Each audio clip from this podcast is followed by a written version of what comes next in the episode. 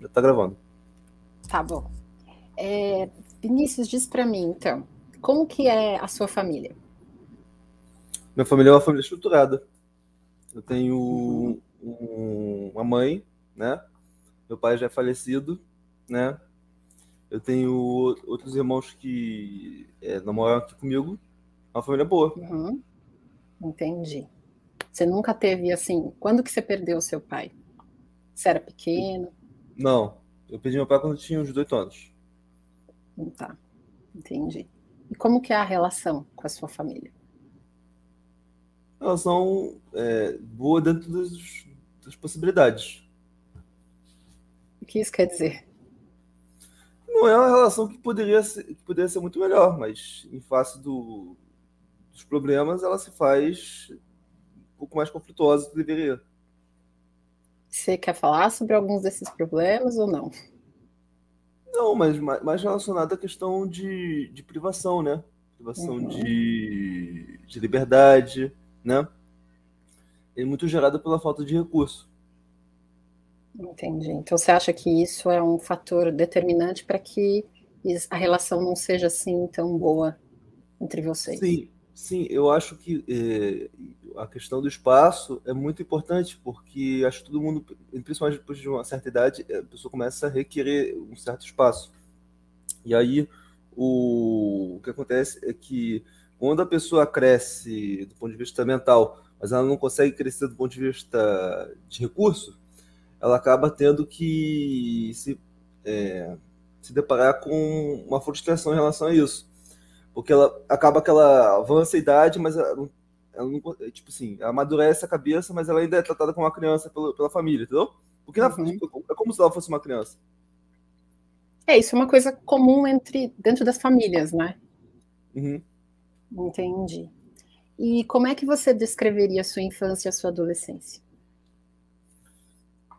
Então, a minha infância eu descreveria muito boa, né? É, em relação à minha adolescência, já comecei a sentir uma um, um, uns traços de que eu era uma pessoa muito tímida uhum. na adolescência. Na adolescência, por exemplo, o fato de eu não ter conseguido interação com o sexo oposto, é, nenhuma durante toda a minha adolescência, já era um sinal de que isso poderia ser um problema no futuro. Entendeu? O... Mas pode continuar. Sim. Então, o, o fato de, por exemplo, de eu é, sempre fui uma pessoa que nunca gostei de estar com muitas pessoas, sempre fui uma pessoa, durante a adolescência, né? Uhum. Que gostava de ficar sozinha, jogando videogame, é, lendo, tendo outros tipos de interação, quadrinhos eu, a maior parte dos meus do meu divertimento não era socializado. E eu acredito que isso é um pouco é, um traço um pouco da minha própria personalidade que não sabe muito lidar com problemas comigo mesmo, mas não, não, não gosta muito de lidar problemas com o outro, entendeu? Eu não gostaria uhum. de prejudicar outra pessoa, entendeu? Ou de influenciar Entendi. outra pessoa. Então, quando envolve outra pessoa, eu já acho que é um nível de complicação muito grande, um nível de responsabilidade muito grande. Uhum. Então, o... aconteceu que durante a minha, a minha adolescência, aconteceu que uma, meus principais amigos começaram a namorar, e esse aí já foi o principal ponto de que eu já tive que perder uma certa liberdade com eles, porque é, eu não poderia sair com eles com as namoradas, então já foi um, um, um problema assim, para minha socialização. Uhum, entendi. Mas quando você era adolescente, assim, você não tinha nenhum tipo de interação com as meninas na escola? Você não fazia trabalho com elas, de repente? Fazia, assim? Fazia, mas não era. Não tinha nada íntimo, não. Uhum. Entendi. E você acha que isso é porque você não tinha o código, né, para chegar nas meninas? Como que era? Não, acho que eu, era tímido e, tipo, onde eu estudei, é, todos, os, todos os lugares nos quais eu estudei tinha muito mais homem do que mulher, né? Uhum. Então, mesmo se eu tivesse um código, seria muito difícil conseguir alguma coisa com as meninas no meu colégio ou na faculdade, seja lá o que for. Não, não, não era fácil, eu tenho esse entendimento que não é fácil, entendeu? Uhum. Entendi. E você falou que você estudou economia, né? Sim. E como é que foi seu tempo na universidade? foi, foi bom. Assim, eu vou, te falar, eu vou confessar que até hoje eu tenho pesadelos com a faculdade. É quase todo, sempre os meus pesadelos são assim: ah, tem uma última matéria que você tem que fazer, é, senão você vai. É, não vai receber o diploma. Aí eu, na, no curso, tenho, no, no pesadelo, eu tenho que voltar para a faculdade para fazer essa última matéria difícil. Isso mostra para mim que, eu, que o peso de fazer a faculdade foi muito grande, a pressão, né? Criou esse tipo de, de ideia na minha cabeça, negativa, né?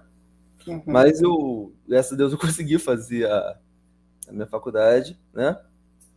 Apesar de, de, de, que foi uma experiência muito difícil, porque na época eu estagiava e trabalhava e estagi, estagi, estagiava e estudava ao mesmo tempo. Então era muito difícil, fora problemas pessoais que surgiam também. Então, foi uma época muito tribulada. Eu sinto uma certa falta de ter uma vida mais agitada. Mas, assim, eu, eu, gosto, eu gosto da época da faculdade. Uhum. Mas você queria fazer esse curso ou não? Que eu escolhi esse curso. Entendi. Porque você falou sobre ter pesadelo, eu achei que de repente o relacionamento com o pessoal não fosse tão bom, alguma coisa assim. Uhum. E como que é a sua relação com seus amigos homens? Então, hoje em dia eu não tenho, é, assim, para ser bastante franco, é, eu, assim, falar amigos homens, hoje eu estou num, num, estágio da minha vida em que eu seria muito cuidadoso para usar a palavra amigo para qualquer coisa, entendeu? Uhum. Eu acho que isso é uma palavra muito forte, né? Eu diria colega, eu diria companheiro, eu diria parceiro, é, diria muitas outras palavras. Amigo é uma palavra muito forte, porque ela relaciona amor, né, cara? E amor uhum. é uma uhum. coisa na qual eu ainda acredito e valorizo muito, e acho muito rara. É, o que eu tenho hoje são relacionamentos parasociais, tá? O que é o relacionamento parasocial? Relacionamento de que tem duas pessoas em estágios completamente diferentes. Uhum. Quase sempre eu sou uma pessoa que a pessoa quer conversar e a pessoa é é a pessoa com a qual eu não quero conversar, mas estou conversando por educação, ou por gentileza, entendeu? Ou por generosidade. Uhum. Então, é, às vezes, quando a pessoa chama eu de amigo, né? Ela me vê como amigo, mas eu não a vejo como, da mesma, de igual modo, entende? É, então, esse é o problema. Ela, é, são relações em que a pessoa gosta muito mais de mim do que eu dela, entendeu? Eu tenho uma certa simpatia pela pessoa, a pessoa gosta muito mais de mim. Então, eu não diria que um relacionamento parasocial, ela, ele pode evoluir para amizade, né? Tem muitas pessoas com as quais eu, eu conheci na internet que, com, com as quais eu me importo, né? Uhum. Mas eu não classificaria todas as pessoas com as quais eu converso todos os dias como amigo. É, eu diria que são podem ser pessoas boas, pessoas e também é, eu, eu, sinto uma certa tipo assim, hoje eu já acredito que muitas dessas pessoas com as quais eu converso eu vou conseguir levar para o resto da vida. Mas acho que relacionamentos de internet, ainda mais com pessoas que não mostram o rosto, ou com perfil de anime, ou que não mostram o nome verdadeiro, é, essas pessoas podem sumir de um, uma hora para outra e você nunca mais vai saber delas, entendeu? Uhum. Tipo, então não tem como cultivar a amizade com determinado tipo de pessoa. Mas é assim, mas o que que você diria? Por que que você age assim? assim? O que que fez você pensar desse jeito? Tentar se preservar, talvez? Então, eu acho que existe uma, um tipo de, de Como é que eu falo? É, filosofia de vida chamada Emmett Go. Não sei se você já ouviu falar. Já. É, já, né? Então, é uma forma que as pessoas têm após uma frustração com as mulheres, né? E desenvolvem uma, um tipo de, tipo de evitação, né? né? Em relação a relacionamentos futuros, né? Eu, como eu uhum. já tive. É, eu sempre fui uma pessoa muito boa em relação às minhas amizades, né? Eu realmente fui um amigo muito bom. Só para você ter ideia, é, tipo assim, eu não podia ver um amigo meu passar necessidade que eu mesmo me voluntariava para ajudar a pessoa. E nessas, é, nesses intentos, muitas vezes eu fui passado para trás. A maior parte das vezes eu fui passado para trás. A, a, amizade acabou desse, dessa forma. A pessoa se, se aproveitou de mim. Então, e eu, até hoje eu vejo que eu tenho uma personalidade passiva, na qual as pessoas enxergam uma pessoa boa e tentam se aproveitar de mim. E muitas vezes, é, até, até é, hoje mesmo, Existem pessoas que tentam colar em mim é, justamente para se aproveitar da minha pessoa. É, é, eu, dificilmente, é, é, difícil você perceber isso, mas isso acontece com todo mundo, né? Só que às uhum. vezes a gente não tem a noção disso. Mas aí acontece que meio que você, depois que você passa por um trauma, você meio que se caleja em relação àquilo. Então, não vou dizer que eu seria como se fosse um MTGO no ramo das amizades, né? Tipo, uhum. Como se fosse, tipo, um cara que é, não, não quer mais relacionamento sério com, com, com amigos, entendeu? É. Hoje em dia, quase todos os meus relacionamentos são, são fast food e são feitos para terminar a qualquer momento. É a minha forma de me preservar, devido aos traumas que eu já tive. Entendi. E nos seus vídeos você se define como beta, né? O que, que isso quer dizer? Então, o, essa, essa dicotomia alfa-beta, ela é uma, um simplismo, né? Como eu sempre falo, que não espelha a complexidade da, da, das relações humanas, mas que tenta sintetizar um estudo que foi feito anos atrás numa matéria de lobos, né? Um, um estudioso ele fez um estudo social de como funcionava a sociedade dos lobos, né? E ele definiu que existia o lobo alfa e o lobo beta, lobo beta, né? E, e aí depois outros estudos sociológicos tentaram passar de que existiria essa mesma estrutura no mundo, no mundo animal, no mundo humano, né? O alfa e o beta.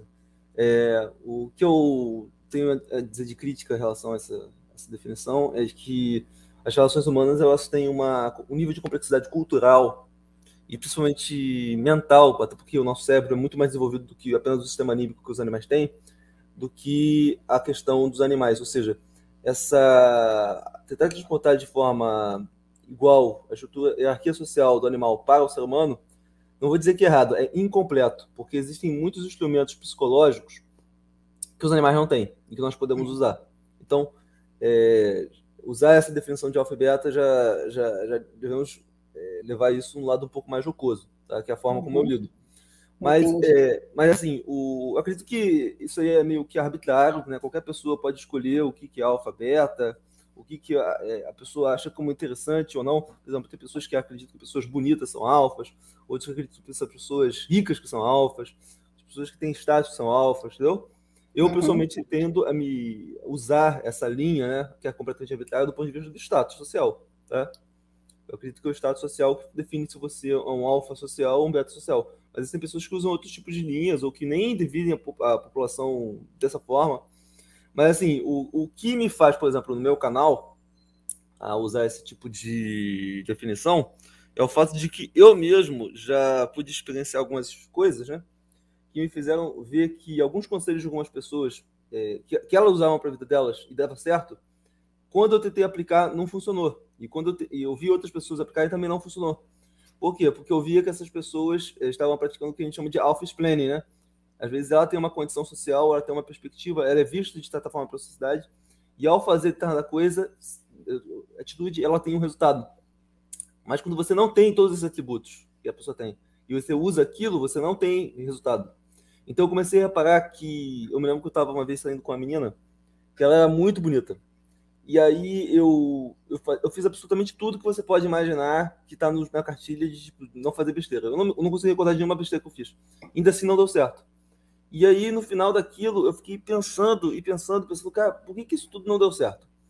E por que, que eu vejo pessoas, tipo assim, é, extremamente grosseiras com, com mulheres e obtêm completo sucesso? E eu fui uma pessoa completamente gentil, eu não, não consegui. Aí depois de um certo tempo, eu comecei a pensar assim, não, é, essa pessoa provavelmente é a única pessoa com a qual eu estava saindo. Eu não era a única pessoa com a qual ela estava saindo. Então ela tinha muito mais opções. Aí eu comecei a desenvolver na minha cabeça, né, a, como que funcionava o mercado sexual na prática, diferente da, do, do que era me foi ensinado, né, de que era nos filmes da sessão da tarde, né, de que a vida tem determinadas condições e as pessoas seguem seus seus próprios interesses, né? E, e, as mulheres não são diferentes disso. E às vezes você não, e se você é o melhor para a pessoa, você será escolhido, mas quando você não é o melhor, você será preterido. Então, é, eu comecei a ver que é, na, na, situação no que eu estava inserido, é, eu, na época eu não estava numa situação negativa. Com, então, o, mesmo naquela época, eu ainda as, mulher, as mulheres com as quais eu achava minimamente interessantes tinham opções muito melhores do que eu. Aí, uhum. eu, pensei, aí eu pensei assim: é, quem são esses caras com os quais elas estão me preterindo? Porque boa parte dessas meninas já estão casadas agora. E é um caras que tinham é, condição financeira, social e de aparência muito superior à minha.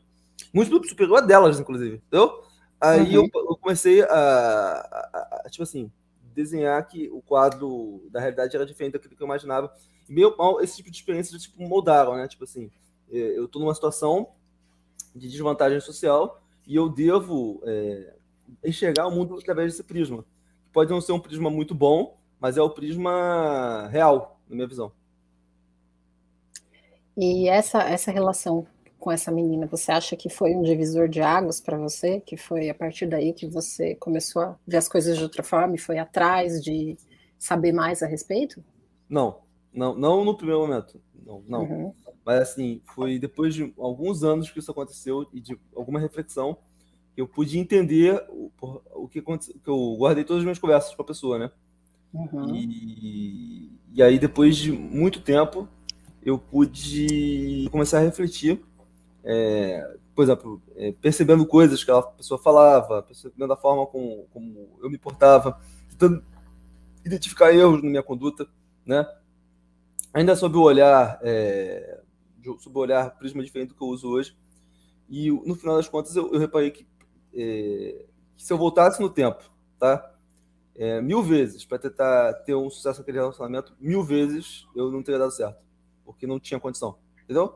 Então, isso foi até bom porque me fez deixar de me martirizar, porque geralmente a gente é bombardeado por uma cultura meritocrática, na qual a gente acredita de que basta a gente fazer as coisas certas que as coisas vão funcionar. Mas existem coisas que estão completamente fora do nosso alcance, como no caso a vontade de outra pessoa, né?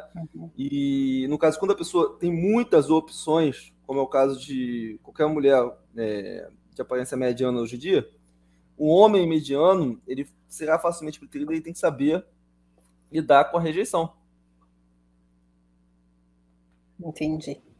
E como é que você, falando justamente, né, que você adotou essa questão do beta para sua, que é isso que você transmite no seu canal, como é que você veria a diferença entre um incel e um beta, a partir da sua concepção?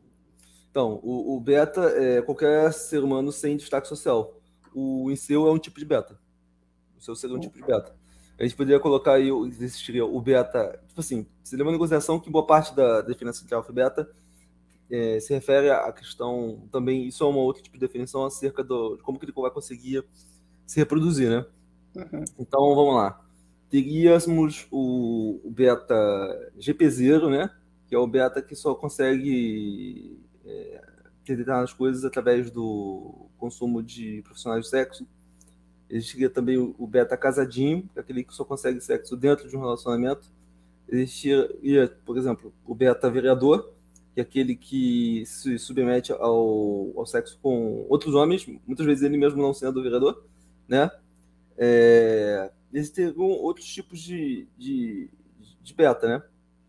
O beta norme, que é um cara que é um cara normal, mas tem extrema dificuldade de, de, de fazer sexo por causa da, da da dificuldade do mercado sexual atual.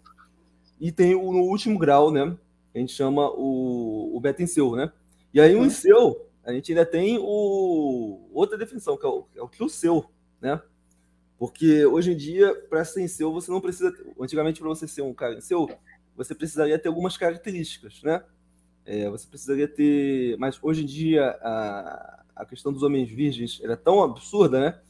que até mesmo pessoas que você olha assim e, cara, mas esse cara não parece em seu, mas ele parece em seu. Então, quando a gente vê um cara que é aquele em seu padrão, a gente chama ele esse cara de kill cell, né? Porque hoje em dia, inclusive, tem o que chamam de fake cell, que é o cara que faz sexo, né? Mas ele tá na comunidade de seu, não sei porquê, parece que para fingir vitimização, é, fingir, ah, meu Deus, as mulheres estão me preterindo, não aguento mais, como é que eu posso fazer para resolver isso? Mas na verdade o cara está fazendo sexo. Ele está na comunidade trollando todo mundo, né? É, e isso aí é uma questão que foi demorada muito tempo para a comunidade em seu, é, perceber que é um fenômeno que existia e tinha pessoas que estavam por algum motivo nesses grupos de sacanagem, que são os fake cells, uhum. né? E aí o, tem lá o, Cell. O que, que é o True Cell? O True Cell é o cara completamente desprovido de habilidades. Eu acredito que o True Cell é, não, não é apenas um cara que ele é feio, pobre, entendeu? Além disso, ele ainda tem um, algum problema de, de sua dinâmica social e dificuldade de, de comunicação, né? Então, são pessoas extremamente evitativas, tá? Eu, como tenho contato com essas pessoas, é, eu vejo que muitas delas vão ter muita dificuldade para se relacionar, em qualquer, em qualquer âmbito. Entendi. Por que, que você acha que existem fake sales? O que, que o cara ganha com isso? Cara, é, eu acho que esse, esse e-mail ele provoca fascínio em algumas pessoas, né?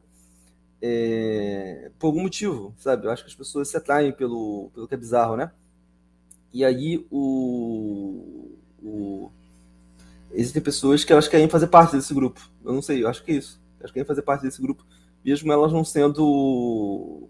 É, não ser desse jeito. Talvez até mesmo para ajudar as pessoas, ou mesmo para sacanear.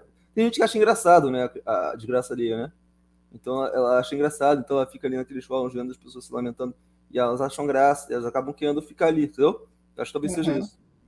Entendi. Então, tudo gira em torno do sexo.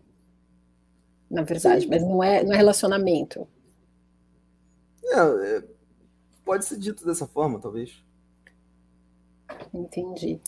E como foi a sua trajetória na internet? Eu sei que você tinha um blog, né? Sim, sim. Meu blog teve muito sucesso. Meu blog, eu, é. eu, cheguei, eu tinha um blog no WordPress e eu consegui chegar em primeiro lugar um dia, né? Isso aí é um, tipo assim, é, para você ter ideia, é, o meu blog, ele teve um nível de relevância que hoje o meu canal no YouTube não tem, né? Então, levando em consideração que, enfim, tudo bem, eu posso continuar no YouTube mais tempo, mas eu tive mais sucesso como escritor do que, com, do que como youtuber, podcast, essas coisas. Então, no blog, eu me lembro que eu estava numa situação é, sem nada para fazer na minha vida, né? E eu comecei a escrever. Eu sempre fui um cara de direita, né? Conservador, né? E na época a gente estava vivendo o governo do PT, né? E na época eu, eu gostava de escrever acerca é, de questões de senso comum, entendeu? A, a, tipo assim, é, falava de negócios de temas polêmicos, mas por um prisma de uma pessoa que não tinha estudos né, no âmbito social, de um, de um megachólogo mesmo, né? Mas que era uma questão de. Era mais ou menos aquilo que todo mundo pensava. Todas as pessoas, a maior parte das pessoas falam sobre assuntos que não estudam, né? Então, bem ou mal, eu, eu tive uma certa relevância no blog, né? Só que em determinado momento, eu sempre gostei muito de política americana, né? E aí, pelo fato de eu ter começado a, a escrever, eu comecei a estudar, né? E aí, quando eu comecei a estudar, as minhas opiniões começaram a, a ir para um caminho diferente da, do meu público, entende? Eu comecei a não é, estar, não estar mais em consonância com a opinião do senso comum que eu, que eu meio que que eu meio que alimentei durante todo o período. E aí, quando eu comecei a ter um né, certo nível de estudo, um certo nível de crescimento intelectual, eu passei a perceber que o meu blog foi caindo, mas foi muito rápido, porque eu comecei a ter hum, posições diferentes do meu público, e posições que muitos já acreditavam que seriam imperdoáveis, né? Então, eu comecei a ter um certo ceticismo em relação a determinadas linhas políticas que estavam chegando com muita força, como na questão do Trump e do Bolsonaro, né? Uhum. Eu comecei a ver isso, com, não, estava certo, né? Eu comecei a ver isso com muito ceticismo, tá? E na época isso, esses caras eram endeusados, né? Ainda são, né? Então, é, eu sofria muito, eu sofri muito hate e isso possibilitou a total falência do meu blog. Até, que eu, até o ponto que eu cheguei e falei assim, não, mas o que aconteceu lá com os blogs foi o seguinte, é, eu já cheguei quando a parada já estava acabando, é por isso que eu cheguei em primeiro lugar no dia, foi em 2016, que eu cheguei em primeiro lugar. É, e, e, aí o, que eu reparei é o seguinte, estava todo mundo indo para o YouTube, já em 2016, já estava todo mundo no YouTube, né? Todos os blogs relevantes já estavam no YouTube. Então, é, só que eu tinha uma grande resistência, porque eu tenho uma péssima dicção, e não sou uma pessoa de boa, de boa aparência e, enfim, eu não, não tenho recursos, não tenho câmera, não tenho nada, né? Então eu pensei, poxa, o que, eu ia fazer no YouTube além de passar vergonha, né? Então eu meio que descartei essa ideia e preferi parar de, de escrever. Até que um belo dia eu estava tava acompanhando as eleições de 2018, é, nas quais eu estava eu eu estava na época em 2018 eu estava muito é, muito preocupado com, com aquela onda de bolsonarismo fanático que eu estava vendo nas redes sociais, que eu nunca vi algo igual, né? É, e eu pensei, não, tem que ser qualquer um, menos o Lula e esse cara, entendeu? E o Bolsonaro. E aí eu acabei que eu comecei a ver um monte de canais de política, muito relacionados à direita, e eu caí no vídeo de um, de um youtuber chamado Raccoon, tá? E quando eu vi o, o vídeo, eu vi que é um cara que tinha uma retórica muito boa, a voz dele era excelente, né? ele sabia passar é, umas ideias que faziam um certo sentido, no entanto, eu discordava é, completamente, né? e que eu achava completamente misóginas, né? E eu comecei a assistir um vídeo atrás do outro e aquilo começou a me interessar. Me pareceu um conteúdo meio que de deep web, só que no YouTube. Então aquilo me, me, me fascinou, entendeu? É, e aí eu comecei a, a, ver que, tipo assim, é como se o YouTube ele tivesse percebido que eu estava assistindo só canais de direita, né? E como a, esse meio MTGO ele é muito, ele é completamente associado à direita, ao, ao, de mais extremo da direita atual, né? Meio uhum. que ele me recomendou esses vídeos e eu achei interessante, achei fascinante para você gostar de Franco, tá? É, a, a, visão do mundo por outro prisma. Eu sou um cara muito curioso, né? Eu, eu gosto de, de ver a, a, vida por prismas diferentes dos que eu vejo, né? E aí eu, eu comecei com o Raccoon, aí o YouTube começou a me, como eu estava maratonando os vídeos do Raccoon, o YouTube começou a me, a, a me maratonar outros, outros, é, outros canais. Aí, beleza. O, eu vi aí como, como, eu não sou um cara tipo assim tem uma linha é, radical né? Sou uma pessoa moderada né? Eu comecei a ver que esse negócio de gol não era bem a, a minha praia né? Uhum. é, apesar de que com o passar do tempo eu fui respeitando cada vez mais esse, essa linha né? Aí eu vi que existia um canal lá chamado é, Sociedade Primitiva que é um canal mais assim light né e mais tarde eu tive problema até com esse canal mas assim o, aí eu entrei nesse canal, fui, é, comecei a fazer parte do grupo lá do canal, é, virei moderador e começamos a. Eu comecei a entrar nesse meio é, através disso, né? Comecei a, participar daquele grupo, no, que é um grupo no Facebook, e lá tinham várias pessoas que contavam, contavam suas experiências, viam o mundo por, por, por essa lógica, né? E eu fiquei, acho que, se eu não me engano, é, um, um ano só escutando canais desse tipo, um ano ou seis meses por assim, só escutando canais desse, desse tipo, né? E também escutando canais desse tipo e também, como eu posso falar, participando do grupo, né? E vendo, convivendo com as pessoas, eh, tendo amizade, né? Com essas pessoas. E aí o, eu me lembro que também nessa época, é, esse canal Sociedade Primitiva, ele tinha uma certa influência de um outro youtuber chamado Arthur Petri, e aí eu resolvi maratonar os, o. Porque, tipo assim, o Arthur Petri, ele, no ramo dos podcasts, ele influenciou muitos podcasts, tá? Inclusive o meu. E aí eu resolvi maratonar o, o Petri, né? O Arthur Petri. Que ele também tem uma linha. Não, ele não é masculinista, hoje ele até é contra os MTGOs. Mas se você pegar os podcasts dele mais antigos, né? Ele, ele sempre reclamava dessa questão do, do de ficar sozinho, da solidão, depressão, que são sentimentos muito, muito relacionados a esse meio, tá? Uhum. É, e ele tinha um discurso, às vezes, não, não, muito agradável em relação a mulheres, né? Mas assim, então eu resolvi maratonar o, os, os podcasts do PT. E aí, quando eu maratonei, é, eu, eu falei assim, não, eu quero fazer isso, entendeu? Aí é, eu me lembro que eu, que eu resolvi. É, foi, como é que eu fiz? Acho que foi um ímpeto. Ah, me lembro, eu me lembro. Eu estava participando do grupo do, do, do, do, do Cidade Primitiva e eu comecei a escrever textos lá. E aí todo mundo falou assim: caramba, você escreve muito bem. Você é foda, blá blá blá blá. E eu comecei a escrever tipo uma novela, tá? E, e tipo, tinham meninas no grupo, as meninas começaram a ficar interessadas no, no que eu estava escrevendo. Inclusive, eu ainda vou lançar essa, isso aí como livro um dia. Aí, o, o, um belo dia, um cara que tinha um podcast chamado Sherlock, ele chegou para mim e falou assim: Não, cara, é, eu gostaria de fazer um podcast com você. Aí eu fiz um podcast com ele, tá? E aí, no embalo da. Tipo assim, terminei de gravar com ele, foi a primeira vez que eu fiz um podcast com alguém, né?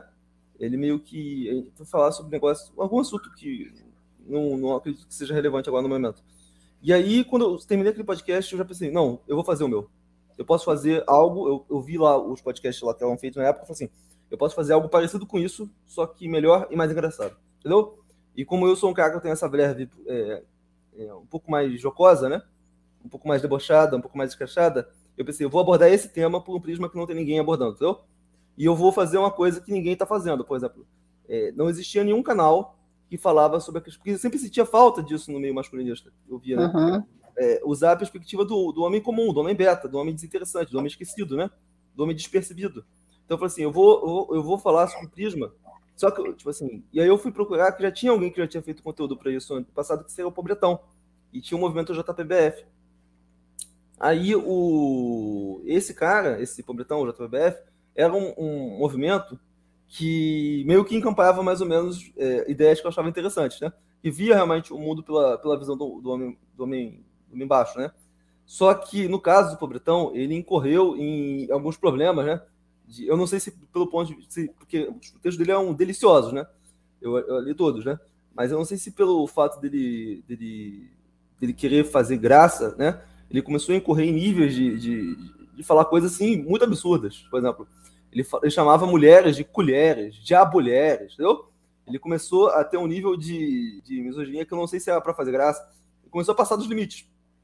Então, e começou também a incorrer em algumas ideias, por exemplo, é, estouro da bolha misândrica, essas coisas assim, que são esses, esses devaneios aí do nosso meio, entendeu? Que eu também nunca, nunca, nunca acreditei. Mas fora isso, o canal, o, o, o, o blog dele foi, foi extremamente útil, né? Porque tem muitos insights ali que são importantíssimos para a vida, tá? Ou seja, qualquer coisa tem do seu lado bom e do seu lado ruim. Então eu uhum. pensei, existe um movimento de pessoas que está órfão desse tipo de conteúdo, tá? Então eu vou fazer. Só que, tipo assim, eu não estava lá com o Pobretão quando ele estava fazendo o blog dele. Eu cheguei muito depois, tá? E, então eu, eu não poderia ser considerado um JPBF, né? Até porque eu, quando eu comecei o podcast, eles me colocaram em grupo JPBF e eu fui expulso, né? Desses grupos, né? Porque, por algum motivo, eu tenho é, a facilidade de ser expulso de grupos, inclusive no meio masculinista. Isso, é, isso não tem uma discrepância em relação à vida real, né? Então, eu sou o cara que eu ando muito bem em ambientes sociais. Ainda mais nesse grupo também. Eu sou facilmente cancelado, né? Aí, embora da história, o, quando eu comecei a fazer o canal, eu, eu sempre digo que quando a pessoa vai fazer um canal, fazer o seguinte: o seu melhor podcast tem que ser o primeiro, entendeu? Porque se o primeiro não for bom, não vai haver segundo, né? E eu uhum. comecei a fazer o primeiro, fiz o segundo, aí já no quarto teve um amigo meu que quis participar. Isso é uma grande dificuldade para alguém que quer fazer um podcast. É, ou se a pessoa se vira muito bem sozinha, né? É, que é muito difícil encontrar alguém que fala muito bem sozinho, ou ela vai ter que ter dinâmica com outra pessoa. E aí o, apareceu lá o, o, um amigo, a gente fez um podcast, e aí esse podcast, o pessoal gostou desse.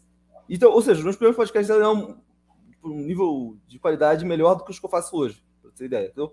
Então isso possibilitou que o, a parada fosse crescendo aos pouquinhos dentro dessa, dessa seara, né? E aos poucos, meio que eu comecei a ver a parada por uma identidade, né? Tipo assim, uma parada mais jocosa, né? Eu gostaria de uhum. tipo assim, que o, o meu, minha atuação na internet, né? Fosse mais ou menos é, um, como se fosse um meio social que eu não tinha, tipo assim, uma mesa de bar com qual você pode compartilhar suas frustrações, suas certezas, suas vitórias com as pessoas, né? Uma grande, uma grande, uma grande água, né? um grande, é, amizade, um grande círculo de amizade, né? Então, e de certa forma, é o, isso é um, é o objetivo do meu canal, né? Eu nunca quis crescer, né? Até porque se eu tivesse com vontade de crescer, não teria feito decisões que eu tive que fazer, morais, né? Mas, enfim, o, o canal começou a crescer, crescer, crescer. E aí é, eu me lembro que é, comecei mas muito cedo a, a, ter um problema, né? Com pessoas que eu classificava que eram muito radicais, entendeu? Assim, totalmente radicais, mas que quase sempre essas pessoas elas tinham alguma história empática, né? Por exemplo, todas elas tinham um tipo de, de trauma, frustração muito violenta. E eu, como sou uma pessoa cristã, eu sempre tentava ver isso por esse prisma. Às vezes a gente vê uma pessoa que está num grupo de ódio, ou que tem uma posição antissocial, e quase sempre essa pessoa ela foi excluída socialmente, ela não, não deram para ela a oportunidade de fazer parte da sociedade. Então, como ela foi excluída da sociedade, do ponto de vista muitas vezes econômico, o que faz com que ela também seja excluída de outras formas, né? Ela vai encampar valores que são antissociais. Eu estava vendo ontem aquele filme, o Taxi Driver, o personagem uhum. do Brickle. Ele é o personagem que personifica a mentalidade do, do homem beta, do, principalmente do, do Incel está quase sempre sozinho, não dorme à noite, é, não dormir à noite gera para a pessoa é, pensamentos complicados, complicados né? É, e aí o personagem do Travis Bickle eu acho interessantíssimo que o Martin Scorsese não, não, não escondeu isso. O personagem é racista, ele é preconceituoso, ele se vê num, num ponto moral acima do resto da sociedade, que é o que muitas pessoas sentem, né? Só que na, no caso do, do, da comunidade masculinista, eles acreditam que é, a sociedade está completamente degenerada é, por lacração, esquerda, comunismo, globalismo, Jorge Soros, não sei o quê, e a gente precisa preservar, e alguns deles ainda acreditam que podem é, mudar os valores da sociedade, que eu acredito que não, não dá mais, né? Isso dá para conviver com a sociedade, viver em, sociedade. Mas, assim, é, algumas pessoas ainda acreditam que é, vai haver uma bolha misântrica, é, é, é até risível, tá? Vai haver uma bolha misântrica na qual é, a sociedade vai entrar em colapso por causa da, das leis feministas, tá? E a situação ainda vai, vai melhorar para a questão dos homens. Acho que isso é um certo de, de como é que é o nome? É, fantasia de vingança, revenge fantasy que as pessoas têm.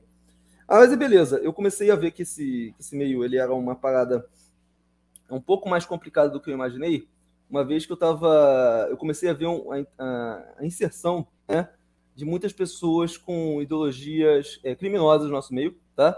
É, eu tive problemas, todos os grupos que eu tive do, em relação ao, ao meu podcast, sempre apareceu três coisas, tá?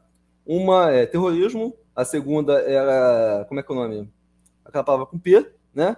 E a, e a última era é, grupos de terceira posição, né? Com um discurso de ódio contra minorias, tá? Isso aconteceu em todos os grupos que eu fiz parte, então eu fiz questão de apagar todos os grupos. Não tenho nenhum grupo do qual eu faço parte por causa disso, porque eu simplesmente tenho asco desses, desses elementos, que muitas pessoas é, toleram, no caso, né? E aí eu me lembro que uma vez eu fiquei tão puto, acho que foi no dia da consciência negra. Eu fiz um podcast é, falando sobre a questão dos betas negros, que, tipo assim, eles existem, né? Eu uhum. gosto da voz deles. Só que o nosso meio é tão é, colonizado por um tipo de, de pensamento é, pequeno que no mesmo no dia da, da consciência negra o pessoal falou não, racismo é mimimi, quem sofre racismo é o branco, são absurdos, né? Mas que na ainda mais por causa da gente estar tá vivendo um movimento bolsonarista, no qual qualquer coisa relacionada a direitos de minorias é, é, fala que é comunismo, a esquerda, é, globalismo, é Jorge Soros, né? É, qualquer tipo de, de, visão, de identificar que uma pessoa sofre desvantagem na vida é, é tida como algo contra essa, essa, esse, esse, esse espírito que está pairando, né? Esses radicais que ainda pairam no nosso país. Eu sofri um hate muito violento do meu próprio grupo, público, né? E eu, caramba, eu me lembro que naquela oportunidade, assim, eles falando coisas literalmente racistas, né? Nos comentários. Eu me lembro que eu fiquei muito triste naquele episódio. E foi um, um episódio no qual eu fiquei extremamente decepcionado com o meu trabalho na internet. Falei assim: caramba, eu tô há mais de um ano é, fazendo podcast, né? Para. E olha só, os, não estou falando que eu, eu, criei isso aí, entendeu? Mas, que eu alimentei, que eu criei esse monstro. Mas olha só o tipo de, de coisa com o qual eu estou me associando, entendeu? É, essa coisa horrível, entendeu? Coisa horrorosa, coisa abominável, entendeu? Comentários completamente racistas, né? É, e aí, naquele dia, eu fiquei muito triste e eu pensei em parar de, de gravar, é, porque, tipo assim, eu, eu não estava nem um pouco orgulhoso. Tipo assim, aí ali eu fiz uma decisão moral, né? Que eu, que eu iria continuar, mas sem me associar com, com um negócio de grupo de ódio, né? E ali eu já sabia mais ou menos o que, que eu. Nesse dia aí do Dia da Consciência Negra, que foi há exatos um ano atrás, tá?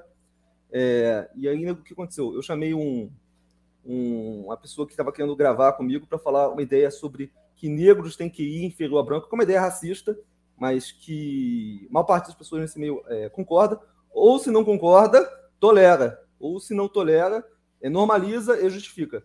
E eu cheguei no, e eu despejei todo o meu ódio em cima daquela, daquela loucura que era o, na minha visão, o racialismo, que é muito presente nessa onda, nessa onda nova de direita, tá? É, por exemplo, tem alguns pensadores aí da direita, o Stefan Molyneux, Jordan Peterson, eles têm essa visão racialista, sim, uma visão hierarquizada da sociedade. Então, é, que para minha visão é racismo e é crime, isso aí é um absurdo.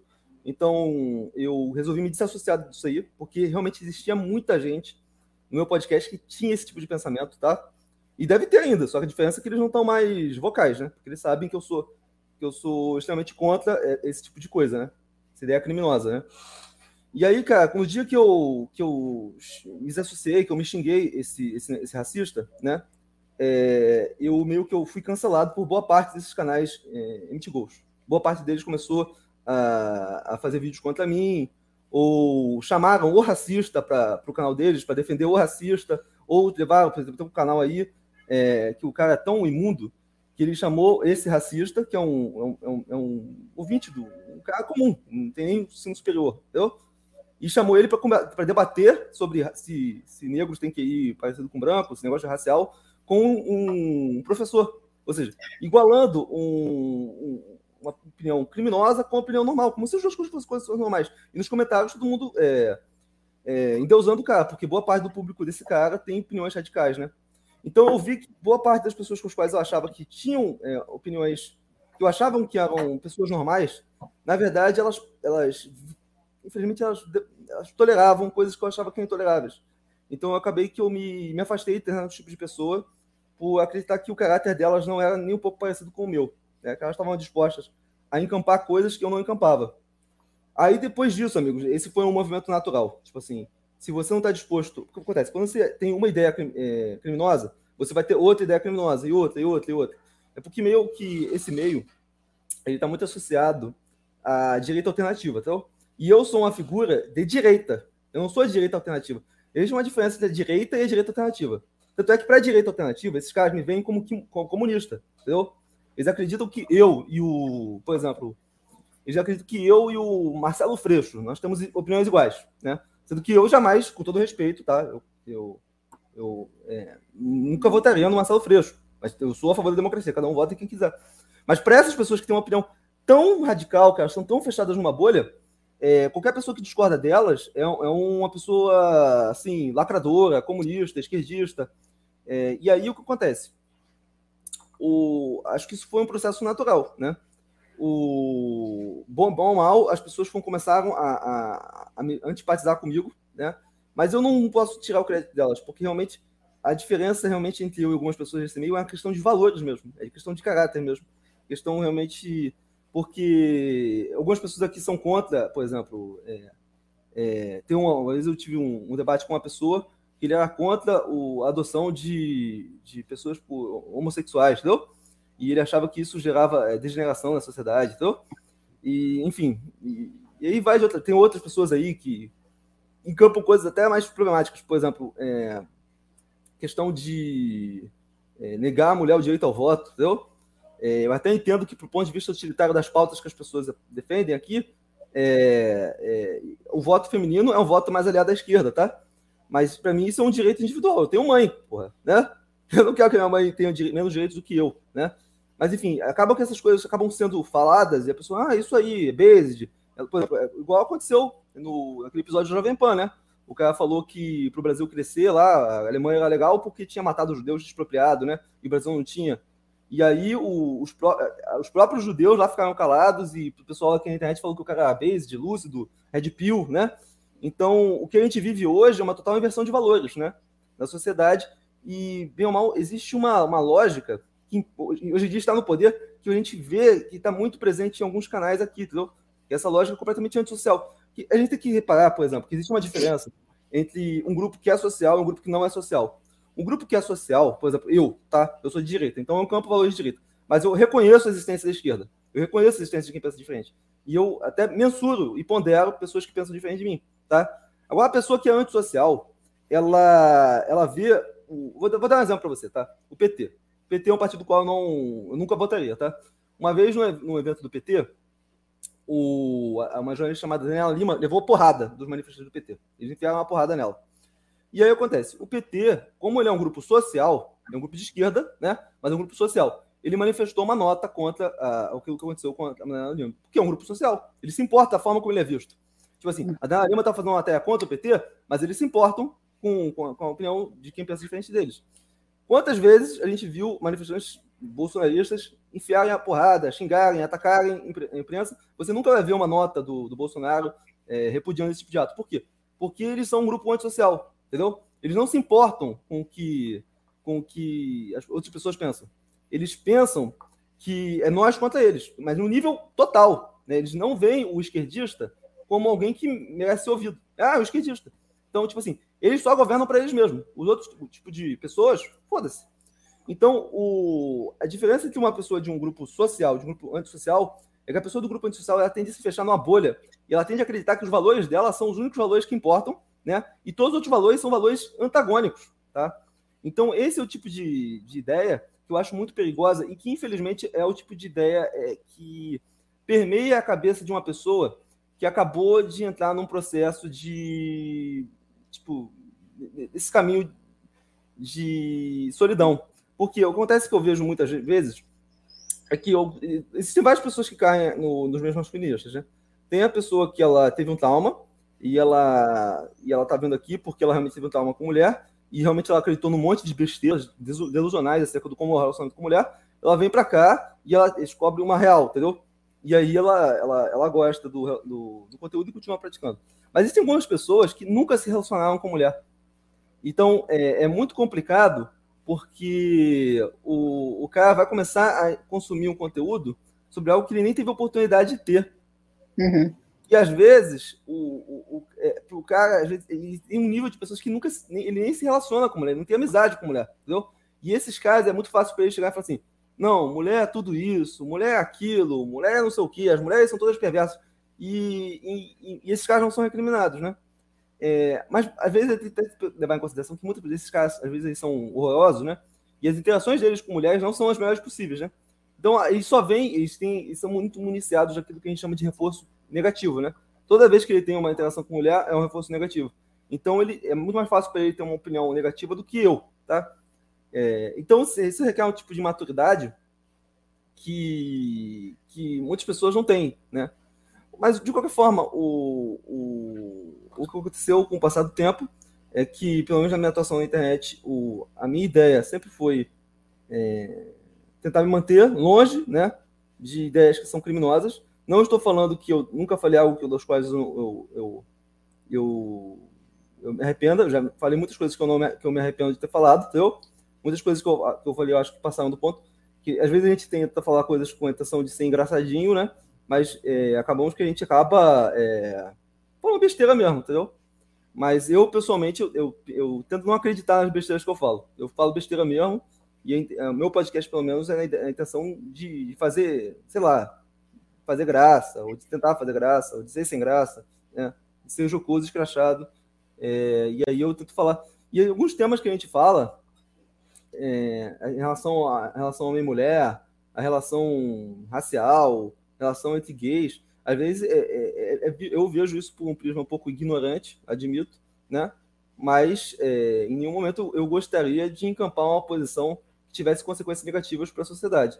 Eu tenho uma certa responsabilidade, por exemplo, é, com o fato de que algumas pessoas com as quais eu já estou na internet há muito tempo, né? Então existem algumas pessoas que já chegaram para mim e falaram assim, olha, é, eu passei a acreditar em Deus por sua causa. Ou a pessoa fala assim, ah, eu passei a igreja porque você falou, entendeu? ou a pessoa fala, eu fiz isso por sua causa. Então você acaba vendo que, com o passar dos anos, tá? As consequências do seu discurso na vida das pessoas, tá? E aí, até o ponto, ponto que você começa a ver consequências negativas. Como, por exemplo, teve uma vez que uma pessoa se aproximou do meu canal, né? Uma pessoa normal se aproximou do meu canal. E aí, depois, quando eu, quando eu vi, ela não só não estava mais no meu canal, como ela estava em, num grupo. no grupo é, NS, entendeu? Ou seja, o meu canal serviu de, de, de porta para que ela fosse para outros canais e desses canais elas começassem a, a, a, nem ver mais o meu canal como algo normal, entendeu? Então, depois, e obviamente eu acho que isso foi algo negativo para a vida dessa pessoa. Então, depois desse episódio, que eu vi isso acontecer, e provavelmente isso aconteceu várias vezes, eu parei para pensar, cara, eu não quero dar uma contribuição negativa para a sociedade eu, o mundo já é um lugar muito ruim, entendeu? E eu sei, cara, que, por exemplo, quando eu, faço um, um, uma. Quando eu, quando eu faço um vídeo atacando, por exemplo, ou pelo menos discordando da visão racialista, essa visão de que é, pretos têm é, que é inferior ao branco, né? Que é uma visão que a maior parte dos canais aí encampa ou normaliza ou, ou, naturaliza, né? Eu perdi mais de mil inscritos nesse dia. Se eu quisesse ser um cara grande na internet, eu poderia fazer exatamente aquilo que o outro canal fez, né? Eu poderia simplesmente fazer um debate, promover um debate. Olha só, tem pessoas que acham que brancos têm que ir maior que negros, outras pessoas que não. Vamos deixar eles debaterem como se fossem duas opiniões válidas, fossem duas opiniões normais, né? Eu poderia fazer esse tipo de coisa, só que o meu caráter não me permite. Eu prefiro preservar meu caráter, né? E perder inscritos, do que ter inscritos e jogar fora meu caráter. Então, eu acredito que em vários momentos da minha, da minha trajetória na internet, eu joguei inscritos fora, entendeu? Mas eu não me arrependo disso, tá? Mas justamente porque eu não vivo da internet. Se eu vivesse da internet, se eu precisasse da internet para sobreviver, fosse um CNPJ, que é o que muitos desses canais são, eu teria que comprometer meus valores. Aliás, eu acho que esses caras nem têm valores, para ser bastante franco. Acho que eles não estão comprometendo nada. Mas o. Eu acho que, inclusive, eles acreditam no fundo com essas, com essas coisas. Mas, por exemplo, quando eu, por exemplo, eu, eu manifesto uma opinião contra o, o Jair Bolsonaro, por exemplo, que é o atual presidente do Brasil. Eu sei que metade do meu público é defensora dele, entendeu? Então, isso requer um nível de maturidade, de coragem, que eu acho que muitos canais não têm. Tipo assim, de se colocar contra é, metade do seu público. Metade. Metade. Tipo assim, então, é, quando você manda uma real acerca de um assunto que as pessoas é, idolatram, né, uma pessoa que as pessoas veneram, você vai receber o quê? Hate, ameaça, é, xingamento, é, ameaça de todos os tipos, né? E, e você vai perder inscritos, né? É, que é exatamente o que eu, que eu tenho recebido ultimamente. É, já tem pessoas falando que se me encontrar na rua vão me bater, por causa de, de, opiniões que eu tenho. Mas eu prefiro realmente ter uma opinião como essa do que ter a cabeça tranquila, entendeu? Eu sou uma pessoa que eu, eu sei exatamente para onde eu estou indo na internet. E eu estou muito, muito contente com o caminho que eu tenho traçado.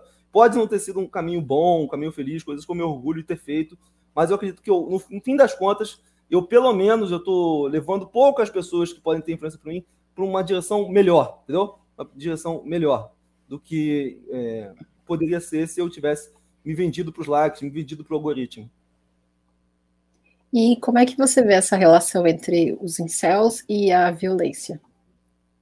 Cara, eu acredito que chega um ponto na qual o, o cara está tão excluído da sociedade que acontece exatamente aquilo que acontece no filme Taxi Driver.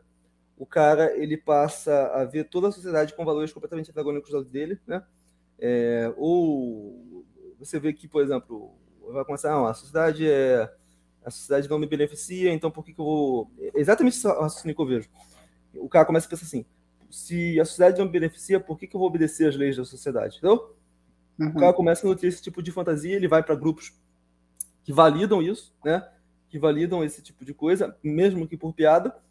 O cara vê lá um grupo, o cara faz um absurdo, o cara fala based, né? Herói, né? É, por exemplo, qualquer besteira que você vê na internet vai ter alguém falando algum, algum alguém fez uma merda de herói, de base, de lúcido, de red pill. E aí essa, eu acho até engraçado, né? Que esse termo red pill ele, ele foi um, um termo que um termo que foi sequestrado, né? Porque no filme Matrix de 1999, as irmãs Wachowski, que são duas transexuais, né?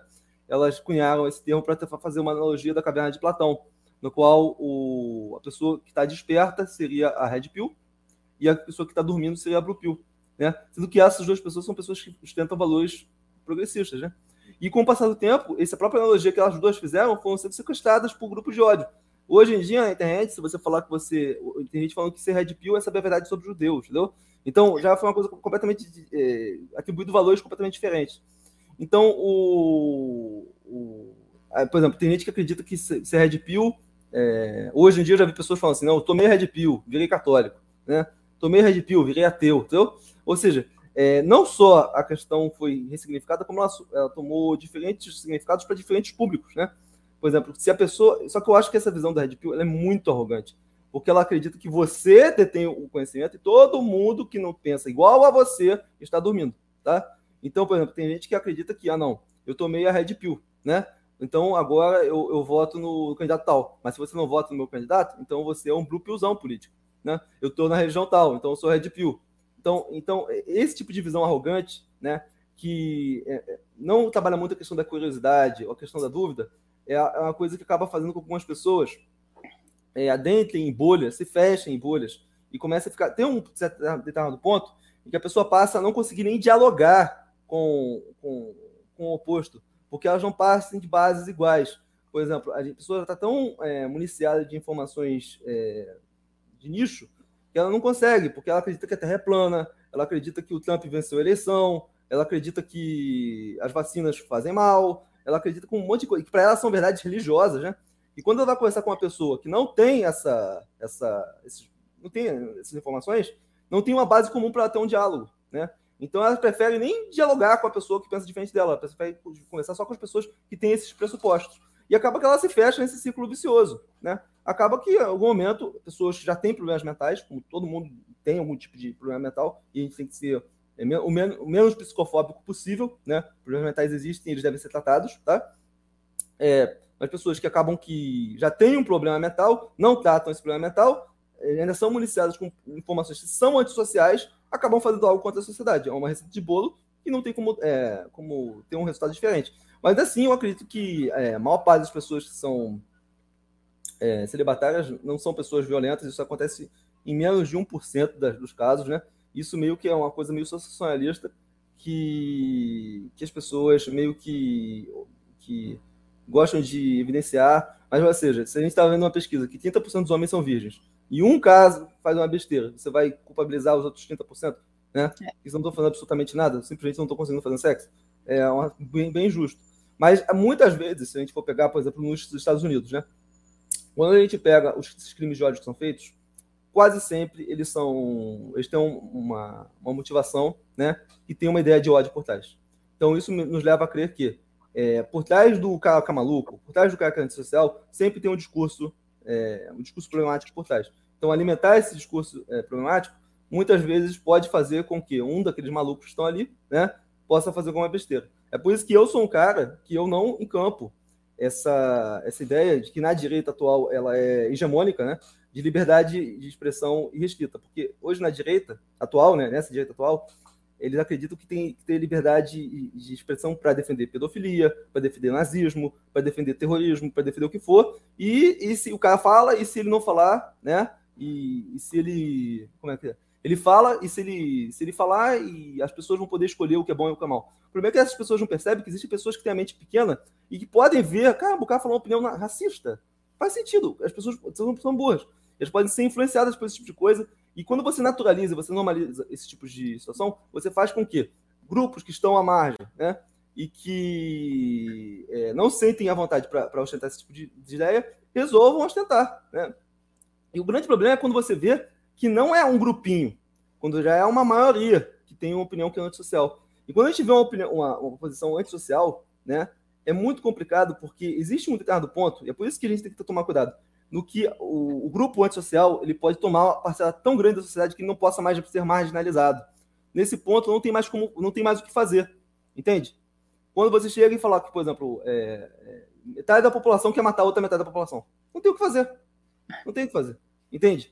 Então, é, pelas próprias regras de convivência social, existem ideias que elas não podem ser normalizadas, não podem ser encampadas, porque elas, elas têm de serem reprimidas porque as pessoas têm que enxergar essas, essas ideias não algo normal, elas têm que enxergar elas como algo negativo, porque essas ideias têm consequências. Acho que essa é a grande dificuldade das pessoas entenderem. Existem ideias que têm consequências, e consequências reais para a vida de pessoas, né? Mas enfim, é isso. E você acha que os produtores de conteúdo que ou permitem que essas ideias sejam divulgadas ou que não, não, não se posicionam a respeito, que eles deveriam ser responsabilizados por esse tipo não. de comportamento? Não, não. Não. Por que não? Eu acho que é, isso vai muito da moral de cada um, né? Eu acredito que boa parte desses casos eles não têm nem noção do que eles estão fazendo. Tipo assim, e outra coisa, é, é, tipo, não é, são todos os produtores de conteúdo que promovem ideias problemáticas, tá? Acho que diria que a maior parte dos caras, eles defendem ideias que são normais, entendeu? É, 99% das ideias dos caras falam são normais, né? É uma ou outra ideia que você pode ficar, caramba, essa ideia é realmente problemática. Então, é, eu, eu, eu viria com muito maus olhos a questão de você é, é, culpabilizar um produtor de conteúdo por algo que um, um inscrito dele fez, tá? Eu acredito, até porque muitas vezes as pessoas são, as coisas são retiradas de contexto, as coisas são, são, são mal interpretadas, né? Então, a não ser que o cara faça uma, um, um crime de ódio mesmo. O cara fala, façam isso, a pessoa faz, aí sim, o cara deve ser culpabilizado. Agora, se o cara ostenta uma ideia, né? E a pessoa motivada por essa ideia fazer uma besteira, eu acredito que não. Entendi. E como que é a sua relação com os homens que se descrevem? Porque é, provavelmente é a maioria né, do que se inscreve no seu canal. Betas ou incels, como é que eles procuram você, enfim? Como você se relaciona com eles? Converso com eles todos os dias. Tipo assim, é. eles entram em contato comigo, né? Muitos deles para falar sobre situações engraçadas, né? É, chifre, é, como pegar mulher, é, situação relacionada a emprego, o, o, desemprego, o subemprego, né? Atualmente a, a situação do, do Brasil está numa situação é, precária nos últimos anos, né? Então muitas pessoas estão em situações muito precárias, né? Algumas pessoas vêm para, já aconteceu até de pessoas virem me pedir de emprego, né? Tá ficando cada vez mais, mais, mais comum esse tipo de pessoas desesperadas, né?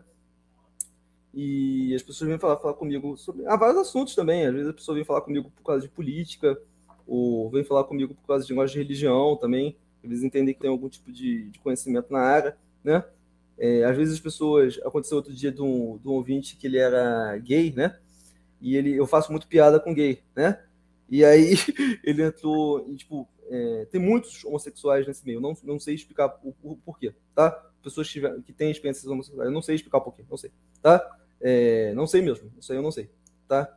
É, aí a pessoa veio falar comigo que ela era gay e ela era cristã e ela tinha problema com isso e ela veio perguntar, pedir conselho para mim. Então, é, eu acho que existem uma série de, de, de, condições que fazem com que a pessoa é, enxergue na pessoa que está fazendo conteúdo como um amigo, um confidente. Muitas vezes, para a pessoa é, saber que não está inserida no meio social dela e ser, por exemplo, uma voz que a pessoa escuta todos os dias, né? Ela vai se sentir à vontade para ter, ter essa relação que eu disse que é a parada social no final das contas, né? Então, a pessoa se sente à vontade para falar comigo porque eu tenho, eu não vou reprimir a pessoa, né? Por, pela ideia, né? Eu não vou julgá-la, né? Eu simplesmente vou falar a minha visão sobre o fato que é uma visão incompleta uma vez que eu não estou na pele dela, né? Então é muito fácil para você que está de fora dar conselho sobre a vida dos outros. Então isso é uma outra responsabilidade que eu tenho, né? De tentar nunca dar um conselho que vá prejudicar a pessoa, né? Até hoje, basicamente, os meus conselhos deram certo. Tanto é que as pessoas continuam pedindo conselho para mim, né? Então, é... mas, mas é isso, cara. Tem algumas pessoas que são chatas, né? Tem pessoas que são, assim, é... complicadas, por exemplo. Eu tento falar com todo mundo. Até hoje eu, eu, eu tento responder todo mundo, até como eu respondi você, tá? É... Às vezes demoro, né? Aí tem pessoas que, que ficam com raiva. Aí falando, ah, tá falando com mulher, safado, entendeu? É, tá largando os betas, ou a pessoa fala, ah, você tá tirando estrela, não tá me respondendo na hora, entendeu? Porque aí tem umas coisas assim, bizarras, né? É, mas assim, tem gente que quer falar com você ao vivo, assim, às vezes eu converso com as pessoas, né? Só que eu não tenho tempo para conversar com todo mundo, entendeu? Para ouvir a história de todo mundo. Às vezes eu, eu, o que eu faço é que eu gravo com a pessoa, tá? Mas a, a mas a eu não não tenho tempo para ficar conversando com todo mundo, entendeu? Tipo, não tenho tempo. Às vezes as pessoas não gostam disso. É, às vezes falam, ah, Knut arrogante, Knut prepotente, não tá me dando atenção. Aí, enfim, tem essa também, né? Mas a gente tenta dar atenção o máximo possível para as pessoas, né? E, mas o máximo das pessoas vêm falar com a gente é questão de. Acho muito interessante ter um canal né, de uma pessoa que, que, que, que, se depara com, com um fracasso e, e que dá risada disso, né? Para um país onde tem mais de 40 milhões de fracassados, sabe? E pessoas que, que também estão precisando lidar com esse tipo de coisa. Então, também estão precisando dar risada disso. Então, eu acho que o, esse tipo de, de conteúdo, né? Tipo, beta, tipo assim, ah, tô na pior, tipo assim, você saber rir do seu, da sua própria condição, eu acho que isso é essencial para a situação que a gente está no nosso país, né? É, no qual, é, enfim, a situação está precária, não tem esperança nenhuma. Você vê as pessoas com total desesperança, e bem ou mal, esse processo de desesperança faz com que mais pessoas saiam do, do da colégio fora do mercado de trabalho, vão ser excluídas sociais e vão entrar em grupos como, como o, o meu canal, entendeu? Então, é, eu acredito que se o, o, Brasil não tivesse sido tão mal gerido, provavelmente o meu canal estaria do tamanho que está, né? Uma vez, eu até acho que o meu canal não existiria em outras circunstâncias, entendeu? O próprio GadoCast é uma consequência do Estado da Nação, não, estado, não só do Estado é, é, ideológico, mas também do Estado financeiro da nação. Porque o, o, o se, eu fico imaginando, se tivesse todo mundo, porque a maior parte das pessoas que estou conversando estão ou empregadas ou subempregadas, né? E aí, aquela questão do subemprego, né? Que ainda é usado por algumas pessoas aí, né? Como se fosse a melhor coisa do mundo. E aqui no canal eu falo real, né? Tipo assim, você, por exemplo, meus amigos aí que ficaram doentes e não, não tem CLT, entendeu? Estão ferrados. Tipo, tudo bem, eu não sou favorável a CLT, tá? Francamente, eu sou de direita. Mas tudo tem um lado bom e um lado ruim, tá? E aí o tem um colega meu que ele que ele, ele tinha esse discurso, um discurso aí ideológico, né? E ele foi mandado embora do emprego e foi redemitido, né? Como como PJ, né? E ele foi demitido com não só ganhando menos, mas com menos direitos. Aí ele sentiu na pele aquilo que ele sempre falava, né? Ah, que a gente tem que ter menos direitos. Então, ou, ou seja, o, o Brasil está passando por uma situação tão periclitante que faz com que várias pessoas passem por problemas e queiram, né, é, ou, escutar alguma voz né, que encampe eles. E muitas vezes a voz de alguém que não está passando por aquilo que eles passam, né, não, não tem o mesmo efeito. Então, eu acredito que é importante você, por exemplo, ver uma pessoa é, na internet que, que, sabe lidar bem com, que é bem resolvido em relação aos seus problemas, né? Que não está se vitimizando e que não, não, não, tem desconforto, que não joga seu, os seus problemas em cima de outras pessoas, né? Mas, enfim, o, eu acredito que essa é uma influência positiva que eu tenho, entendeu? A influência, tipo assim, de, de mostrar para as pessoas que é possível rir da desgraça, que é possível é, ter uma visão minimamente realista né, em relação ao que acontece, porque o que é vendido aí é que você tem que ser otimista, né? é aquele otimismo irracional. Você tem que ser um, uma criança, né? Em essas coisas. Não, cara, você tem que ser realista. Eu sempre falo, dias piores virão. Você tem que aproveitar as oportunidades para você se calejar, né? E se for para morrer, você tem que morrer morrendo do osso. Tipo, só isso, morrer tentando. É, mas é, esse é o meu minha filosofia, né? Mas eu acho importante, por exemplo, na questão é, que o, sobre essa questão da masculinidade, a maior parte dos homens cresce acreditando que quanto mais mulher ele comer, mais, melhor, né? Não uma ideia que eu encampo, até porque eu sou, tenho, tive uma criação religiosa, no caso, né? Até hoje eu preservo valores bem religiosos, acho que vocês conseguem perceber isso no, no, nas minhas opiniões, né? Mas assim, o, esse tipo de visão que mostra, ah, não, se você come um monte de mulher, você é o bom. Se você não come ninguém, você é um merda. Isso aí, cara, é, eu acredito que isso é uma parada que faz com que algumas pessoas tenham suas. É, sua autoestima muito, muito violada, né? Porque às vezes isso não é um mérito da pessoa, cara. Às vezes a pessoa tenta, tenta, tenta, tenta. Porque a gente vive numa, numa sociedade que tem esses valores é, meritocráticos, acredita que basta querer, basta você tentar que você vai conseguir, entendeu? E quando a pessoa tenta, tenta, tenta e ela não consegue, ela se revolta, entendeu? Ela se revolta e aí ela vê que foi vendido uma mentira para ela. E aí que ela, muitas vezes, ela pode até cair num discurso radical do outro lado. Então é por isso que você tem que dizer, falar das, da, da, vida como ela é. é. Ou seja, que fazer faculdade não garante que você vai ter emprego, mas é a melhor forma de você ainda ter um, emprego melhor, entendeu? Então, são esse tipo de coisas que, que a gente tem que falar para as pessoas, que muitas pessoas ficam com raiva, entendeu? Porque elas ainda estão num, num bojo de pensamentos diferentes do meu. Né? Não que eu fique com raiva das pessoas que pensam diferente de mim, né? Mas às vezes essas pessoas são tão intolerantes que elas não aceitam que uma pessoa como eu esteja falando, né? É, por exemplo, eu vejo muitas pessoas falando assim que não deveria haver um canal de conteúdo que eu falo. Vocês ficam com muita raiva de que exista um canal que, que dê é, voz para pessoas que estão na pior. Que exista um canal como assim, que para eles, a visão deles, o cara que é beta, ele não pode ter voz, ele tem que ser plateia deles, entende? Então, o, meu, o nosso canal, ele incomoda algumas pessoas que acreditam que, enfim, que... Eu acho que aquela velha lógica de, de colégio, entendeu? De pessoas que menosprezam as outras acreditam que quando a, o, o, o que está inferior ganha um mínimo de protagonismo, eles veem isso como uma ameaça, né? Então, de qualquer forma, o, eu acredito que, por exemplo, do ponto de vista sexual, eu acho importante ter uma pessoa, né, influente, né, que fala abertamente que não, nunca fez sexo, entendeu? Por quê? Porque não existe ninguém que fala isso, né? Isso é uma coisa vergonhosa. Então, uma pessoa que não, não se envergonha da sua, da sua condição e que não vê isso como um demérito, isso aí pode fazer com que muitas pessoas se entendam e se resolvam acerca desse respeito, que não tem nenhum problema se você não, não quer fazer ou se não fez, né? e se ainda quer fazer, tanto faz.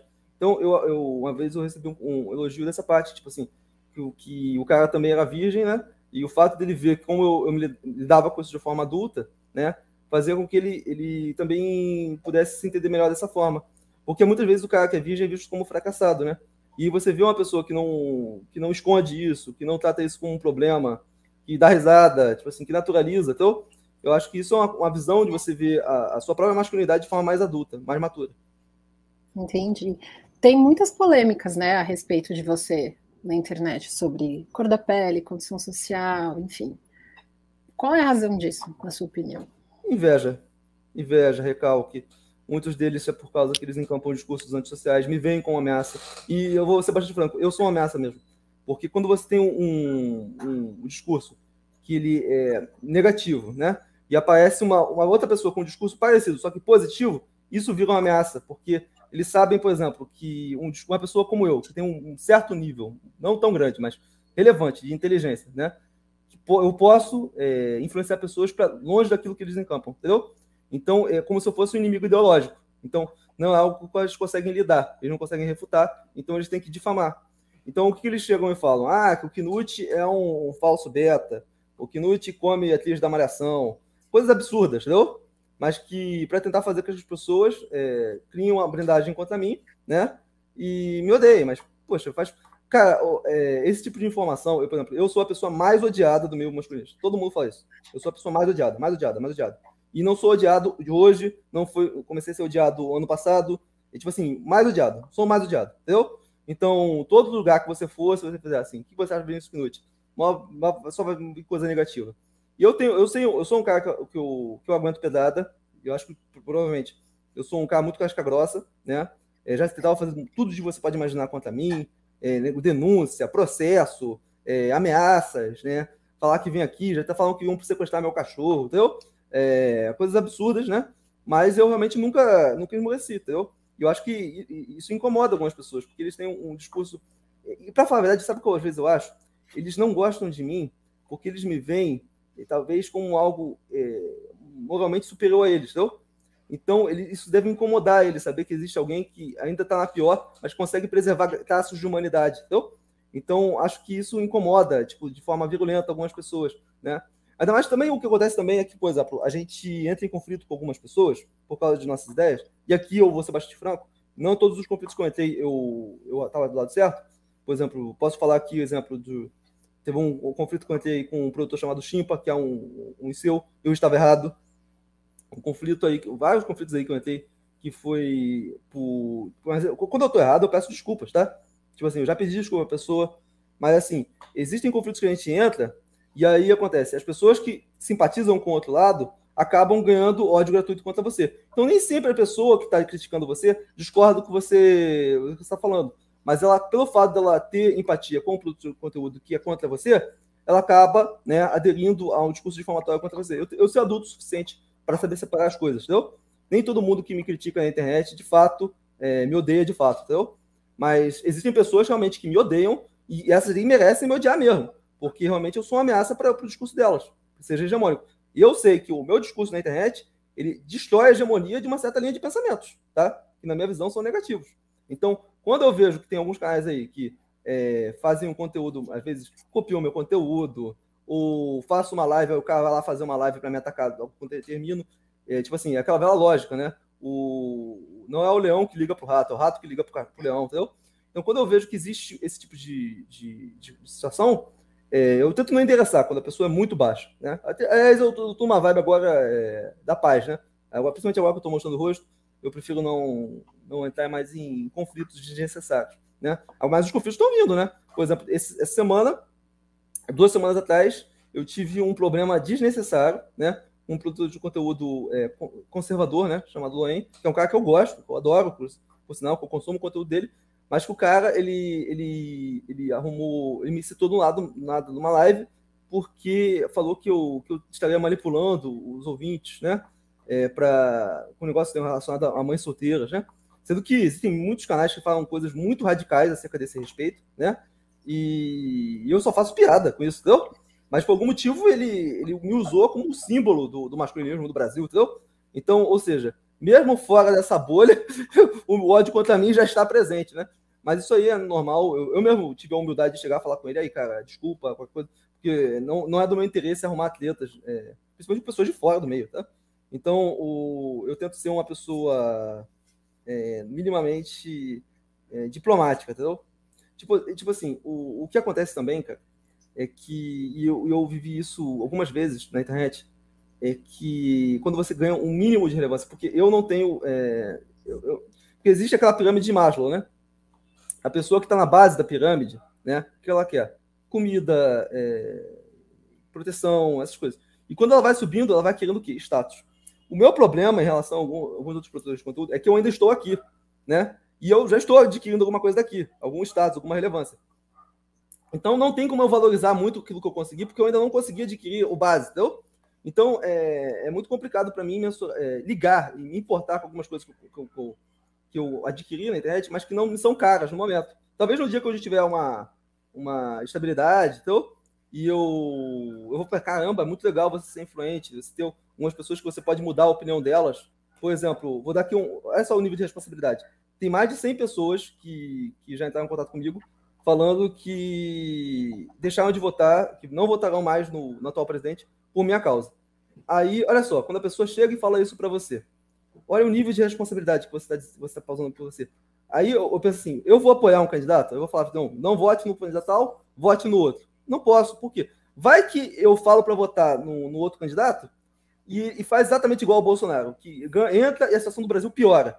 Eu vou ser responsabilizado para aquela pessoa. Poxa, Knut, você, você mudou meu voto e agora a gente está na merda. Então, é, isso faz com que a gente também se omita em relação a algumas coisas. Por exemplo, eu provavelmente não vou votar nessas próximas eleições. Até para não poder influenciar, porque a gente tem esse poder de, de saber lidar com, com também com, com aquilo que a gente cativa nas pessoas, com a responsabilidade que a gente cativa, né? É, mas de qualquer forma, o, o, eu meio que valorizo o, que, o trabalho que a gente faz na internet. Eu acho que é algo que não é bom, tá? Mas que é algo que eu estou fazendo o possível para melhorar. Eu recebo muitas críticas, sabe?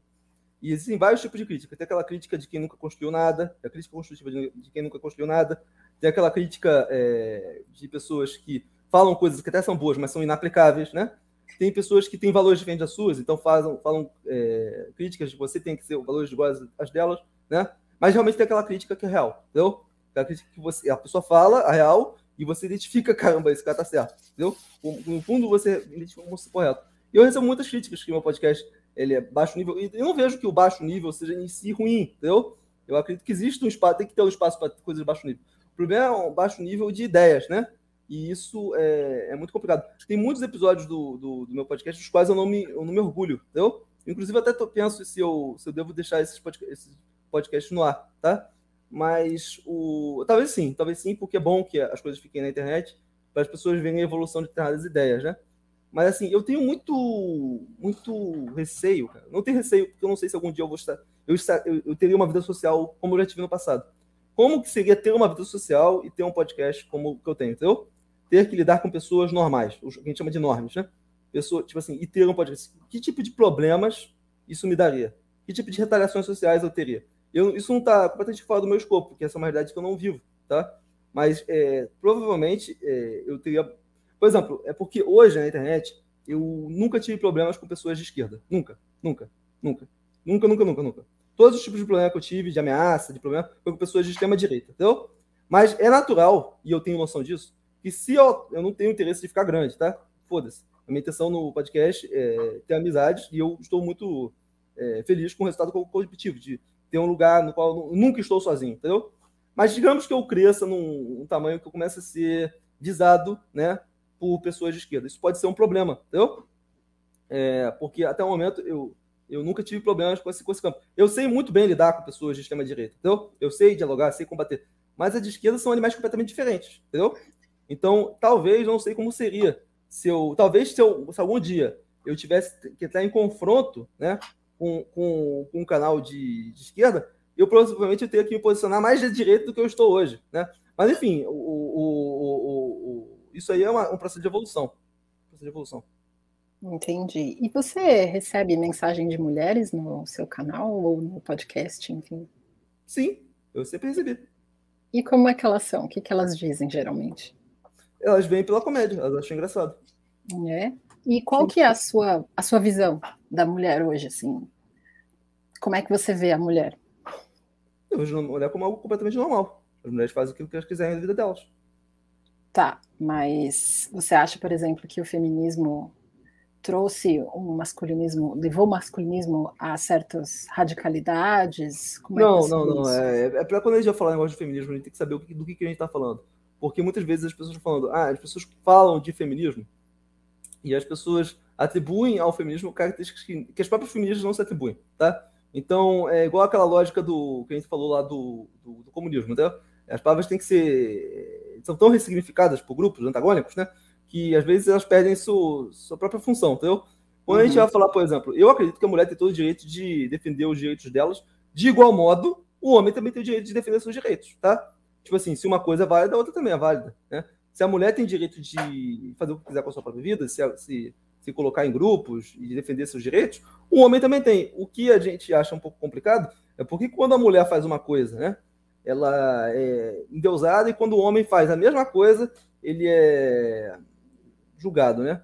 Então eu acredito que é, eu não vejo o movimento masculinista com correlação ao movimento é, feminista, tá? Eu acho que o movimento feminista é um animal completamente diferente, tá? É, mas, assim, se a mulher quiser ser feminista, é problema dela. Eu não vejo nenhum problema. Se todas as mulheres do mundo ficarem, feministas, não tem problema nenhum para mim. Sejam feministas. Não faz diferença nenhuma para minha vida. Mas se o, você se diz, né? Você falou que você é um conservador mais moderado, né? A uhum. visão conservadora da mulher é diferente da visão de, por exemplo, de algumas feministas. Não, porque Isso. quando a gente vai falar, é complicado falar sobre a questão de feminismo, porque aqui a gente tem o conceito de feminista híbrida, né? Como, por exemplo, uhum. aquela Ana Maria Campanholo, né? Tipo, são mulheres que se dizem conservadoras, né? Mas que elas defendem tudo que o feminismo defende, entendeu? Então, quando você fala de feminista, tem que explicitar. Se a feminista é a, é mulher do cabelo rosa, entendeu? Do azul, entendeu? Tipo assim, isso é feminista? Ou a minha mãe é feminista, entendeu? Porque minha mãe tem pensamentos, é, possivelmente, são podem ser encampados aí no masculino como feminista, entendeu? Então, acho muito difícil você se encampar uma coisa quando a própria definição da coisa não é compartilhada entre as duas partes, entendeu? Mas assim, é, se a mulher quiser ser a favor de aborto, a favor de. Por exemplo, eu não sou favorável ao aborto como método anticoncepcional. Não sou. Eu não sou favorável à promiscuidade. Eu acredito que a promiscuidade tem efeitos é, negativos para a sociedade. Eu acredito que a melhor forma de se criar uma pessoa é, com a família estruturada, entendeu? Essas são pautas que muitas feministas podem, podem achar antiquadas, né? Nesse ponto, eu respeito. Achem antiquadas, mas eu me reservo o direito de discordar, entendeu? Mas a minha visão de mundo é essa. A melhor forma de criar um, um ser humano é com um pai e uma, uma figura paterna, uma figura materna, tá? estruturada, né? E é isso. Tipo, por mais que isso não acredito que seja uma ideia criminosa, entendeu?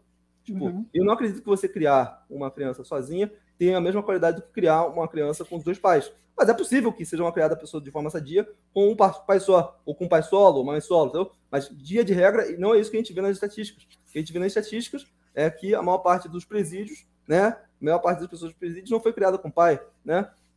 Então você vê que, que esse não é o caminho, até do ponto de vista psicológico, o ser humano precisa da figura paterna, da figura materna para se amadurecer, a mulher para amadurecer o sistema emocional dele, o homem para valorizar os valores. A gente entra nessa sociedade em que a figura masculina ele é contestada e até traços inerentes do, do homem são tratados como masculinidade tóxica, entendeu? Então é natural que até o avanço, minha, vamos ver, radical do feminismo provoque que alguns homens falem assim, não, a gente precisa ir para outro lado, entendeu? Mas é porque houve, existe um lado extremo de um lado que faz com que as pessoas procurem um outro extremo. Mas acredito que possa haver é, é, diálogo com, em grupos sociais, né? Não em grupos antissociais, pessoas possam conversar com pessoas que não necessariamente concordam com tudo, como eu estou conversando com você. E você falou dos traços inerentes da masculinidade. Quais seriam eles, na sua opinião? Cara, pelo menos os que eu, o que eu pessoalmente valorizo é a lealdade, a hombridade, é, a virilidade, né? Eu acho que esses são os traços, pelo menos, que eu tento, que eu tento ostentar, no caso, né?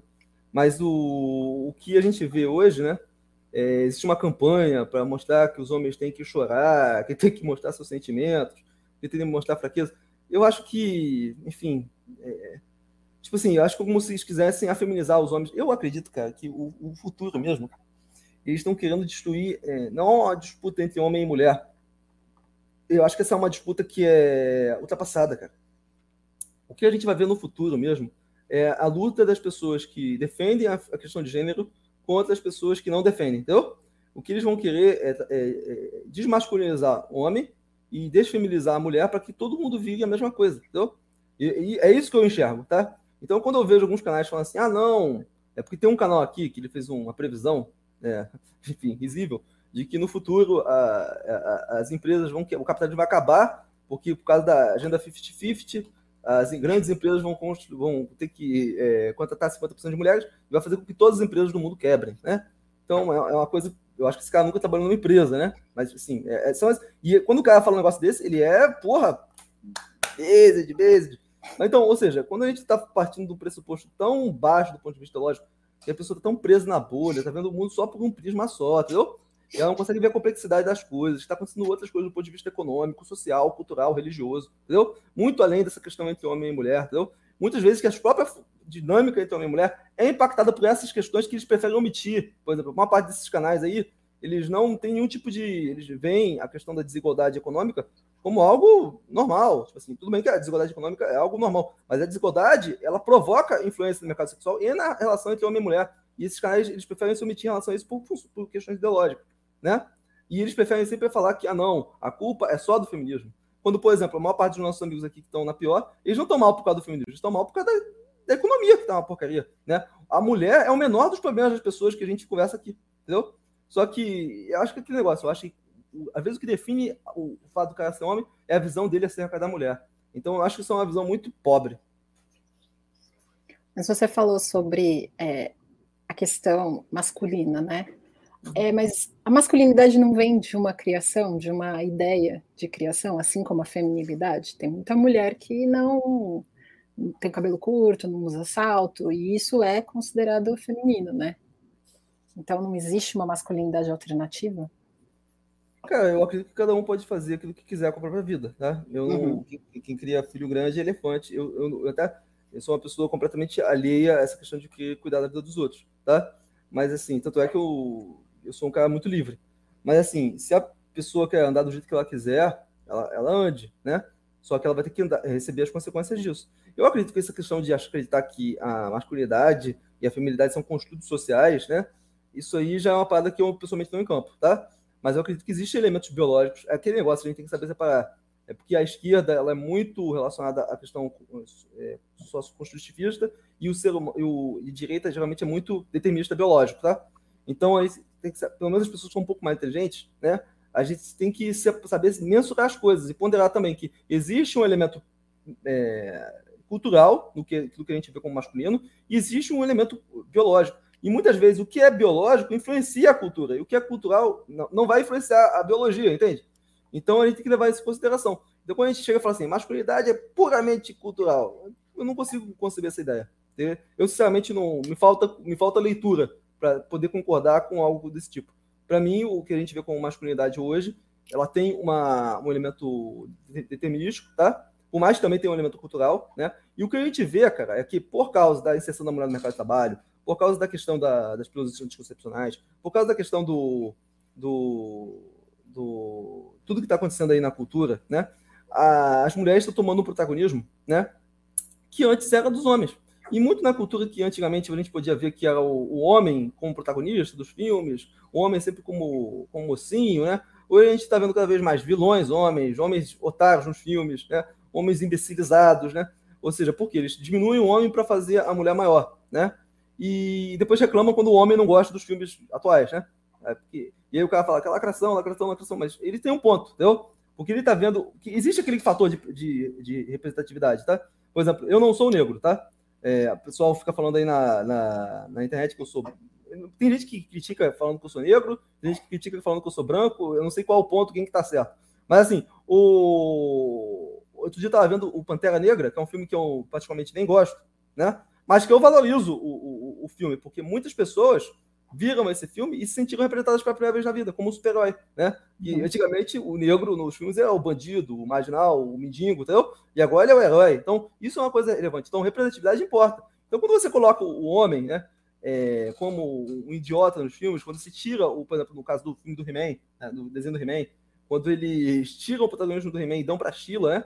É natural que isso cria um, um aspecto de revanchismo e desconforto em parte do, do, do, da audiência masculina, né? Que não é isso que eles estavam esperando, entendeu? Então, acho que existe uma, uma tendência da sociedade atual ao tentar moldar a masculinidade de acordo com aquilo que é melhor para as mulheres, tá? E isso aí é algo que, por mais que as mulheres achem isso maravilhoso, eu acredito que isso não vai dar certo, tá? Não vai dar certo para os homens, também não vai dar certo para as mulheres. E por que, que você acha que chegamos a esse ponto? o que, que levou a isso? Cara, geralmente, geralmente o poder econômico influencia a cultura, tá? É o poder da força, influencia a economia, influencia a cultura. O que a gente vê, né, que no curso da história, né, a gente viu o poder do homem branco, né, subjugar todos os outros tipos de arquétipos é, sociais, né? Porque ele foi o colonizador, porque ele se desenvolveu a tecnologia, o capitalismo, a, o, as máquinas bélicas, né? Então, isso criou que houvesse uma série de estigmas, né? De que o homem branco fosse o mocinho, o desbravador, o homem à frente. E agora acontece, a gente está vivendo um outro momento histórico no qual esses elementos, né? Que, de desbravação, de força, de coragem, eles não, não são tão mais necessários. A gente vive um momento atual no qual a inteligência né, é maior do que, é mais influência, causa mais influência do que a força bruta. E nesse uhum. momento, as mulheres podem ser mais úteis para o capitalismo né, do que no, no momento anterior. Tá? Então é natural que o poder econômico que a mulher ganha atual se transfira em poder político e poder é, cultural. Levando em consideração que a gente está vivendo um processo econômico que faz com que, o, estruturalmente, isso no mundo todo, né, é, os empregos do segundo setor, né, que é onde isso tem prevalência de homens, né, estejam indo diretamente para o terceiro setor, que é para onde tem mais prevalência de mulheres. Logo, o que está acontecendo? Uma transferência de, de renda estrutural de homens né, para mulheres. Tá? Então, é, o que a gente está vendo, é, pelo menos nos Estados Unidos, estava dando uma pesquisa sobre isso, vários casos de homens de meia idade que perdem emprego, não conseguem mais, mas a mulher consegue a colocação. Como que esse homem vai, vai manter o casamento dele nos mesmos paradigmas né, do passado? No paradigma de homem provedor, se ele não tem uma provisão. Como que, no qual ele é o chefe da casa, a mulher tem que ser submissa, se ela que está provendo ele, se ele que está na posição. Então é natural que, numa circunstância diferente, a dinâmica do relacionamento tenha que mudar. Nesse sentido, eu até poderia concordar que as relações né, entre homem e mulher tenham que mudar de acordo com as circunstâncias que eles estão vivendo. Tá? Não é natural que um homem queira, tipo assim, bancar o um machão, né? Se a mulher que está pagando as cuecas dele, entendeu? Então, é natural que num relacionamento que seja é, dividido, né? As atribuições também têm uma, uma dinâmica diferenciada, né?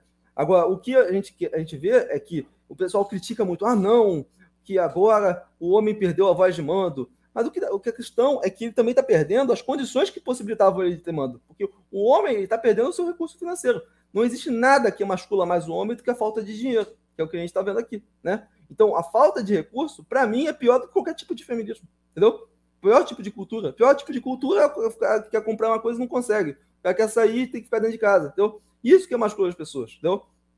Então, eu acredito até que o, o que vai acabar com, com, com, essa onda, né? Eu acredito que, inclusive, eu, é, eu, eu tenho uma certa. É, é, eu tenho uma certa percepção do que vai acontecer no futuro. Eu tenho uma, uma certa, uma certa sorte, né? E sucesso em prever coisas, né? É, eu, geralmente eu, eu, não me lembro qual foi a última vez que eu previ o resultado de uma eleição errado, né? E eu acredito que essa circunstância negativa que a gente está vivendo, ela vai possibilitar, esse do ponto de vista moral, ela faz com que as pessoas se encaminhem para extremos, tanto o extrema esquerda como o extrema direita.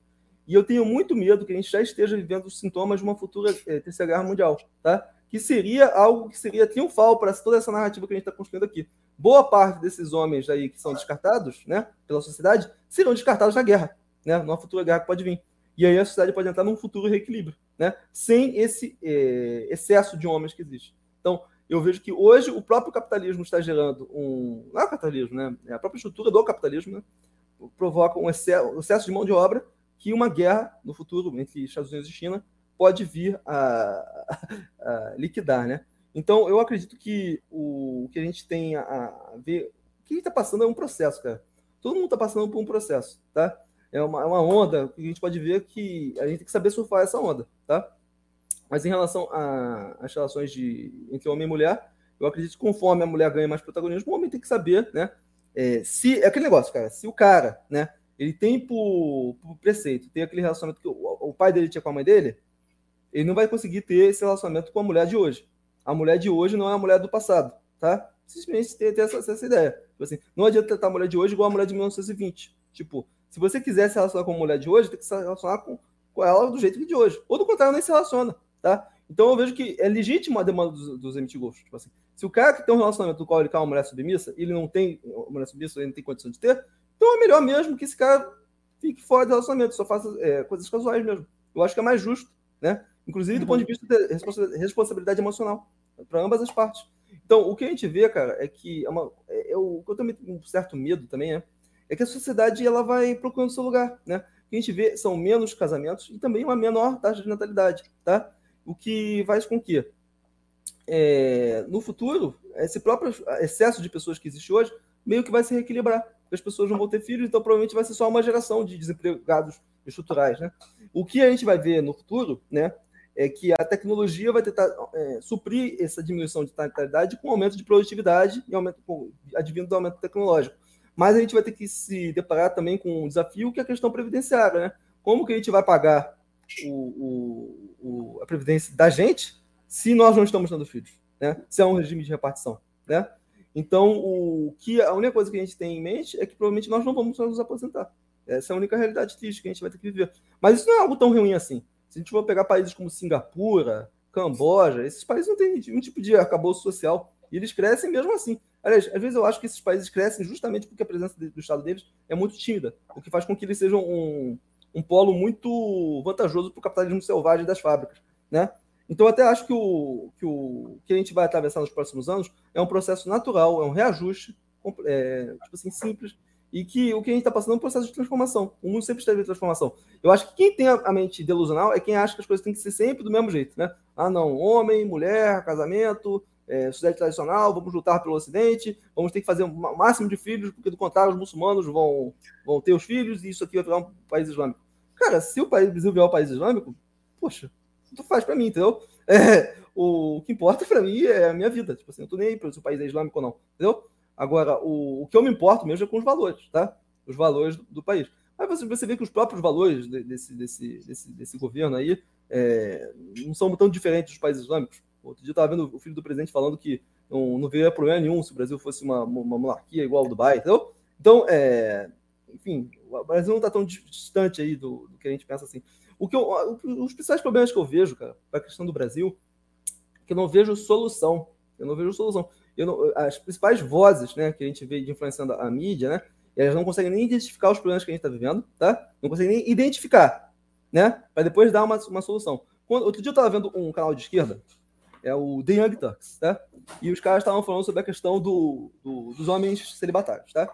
E aí a, a visão que, que a esquerda tem acerca desse tema é uma visão muito, assim, mesquinha, sabe? Tipo assim, como assim, homens, parem de bater nas mulheres, entendeu? Tipo assim, cara, é, tudo bem, eu acredito que os homens não devem agredir as mulheres, assim como as mulheres não têm que agredir os homens, mas isso aí é muito simplista. Isso aí não olhar, tipo assim, o que está fazendo, qual é a engrenagem que está sendo movida para fazer com que milhares de homens, né, que estão sendo é, totalmente marginalizados pela sociedade, encampem ideias antissociais, né?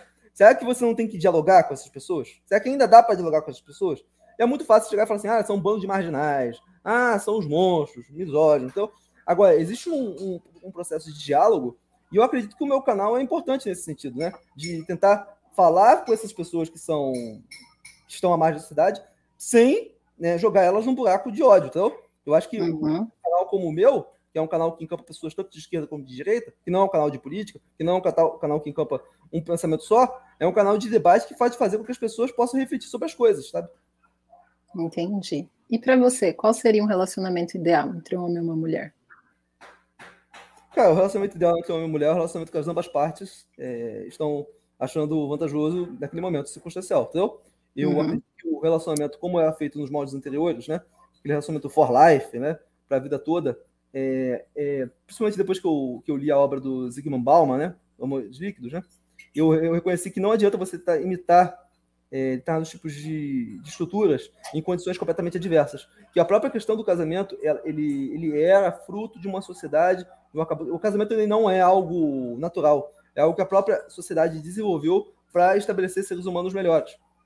Então, o que a gente vê em última análise é que, com essa estrutura mudada, o que sobrou são relacionamentos mais líquidos, né? E uhum. são relacionamentos que você vai ter que entender, né? Que não vai ser para sempre. É, são relacionamentos que você tem que pensar mais como, como que essa pessoa vai ser com minha ex-mulher do que ela vai ser com minha mulher, entendeu?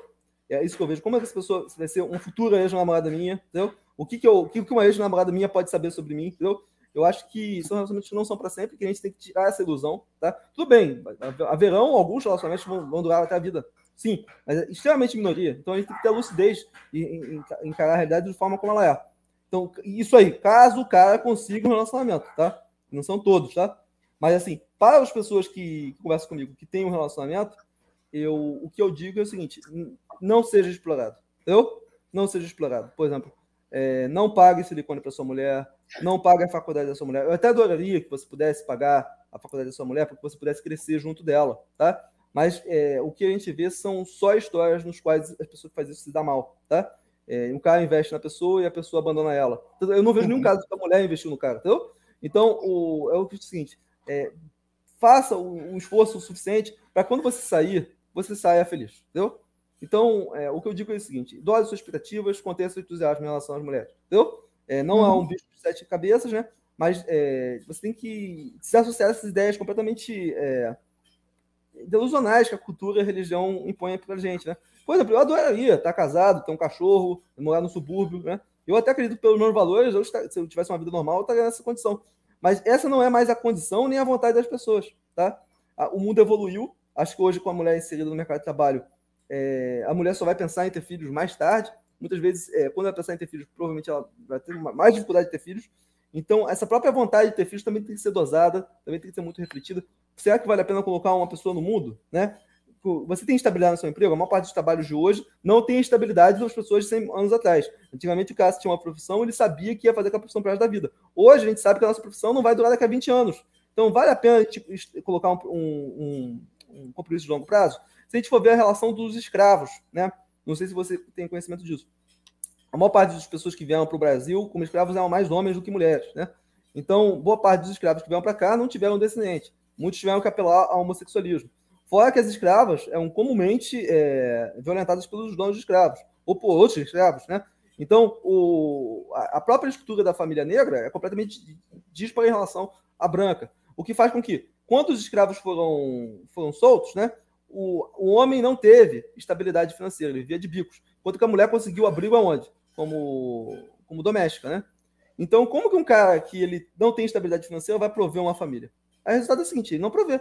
Ele está numa cidade aqui, ele vai ter um filho aqui, depois vai para outra cidade, vai fazer um filho aqui, e vai ser assim, né?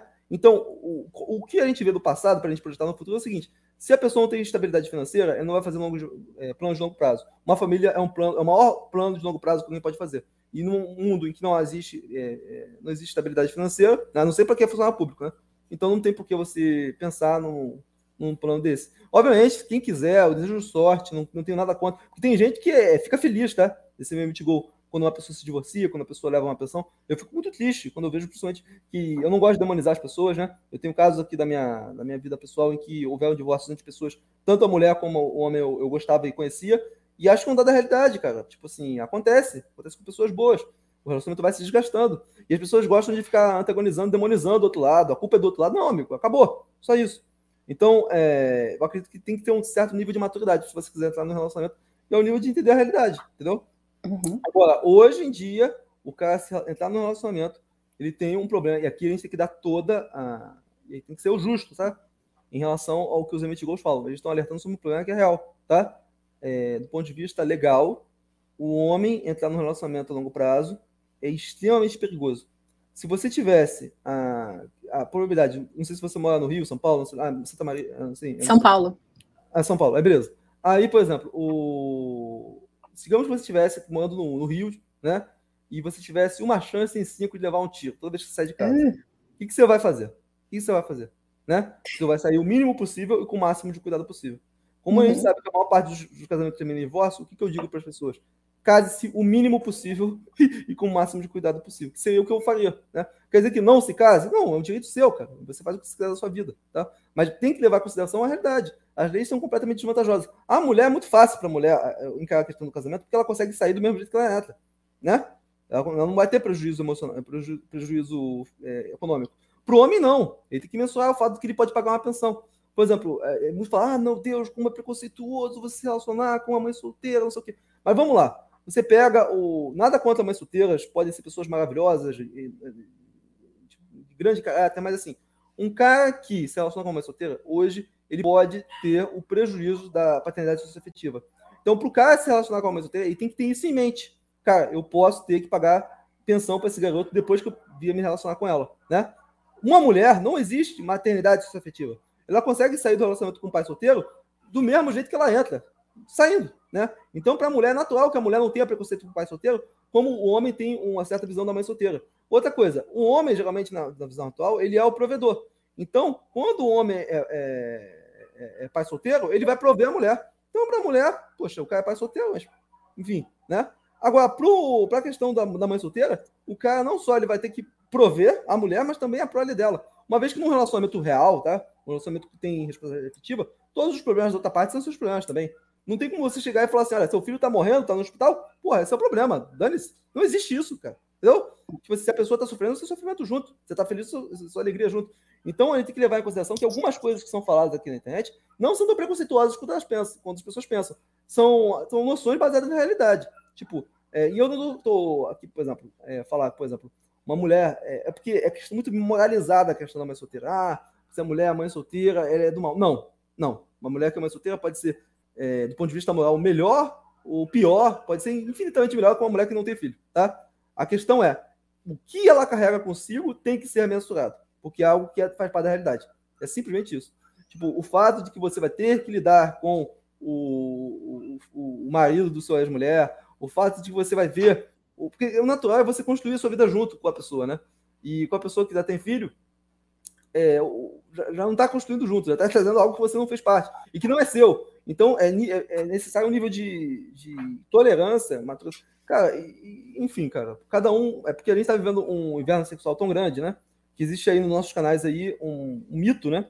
Muito comprado por, por uns canais aí que gostam de ter viu, que existiria o inverno está chegando para as mulheres, né?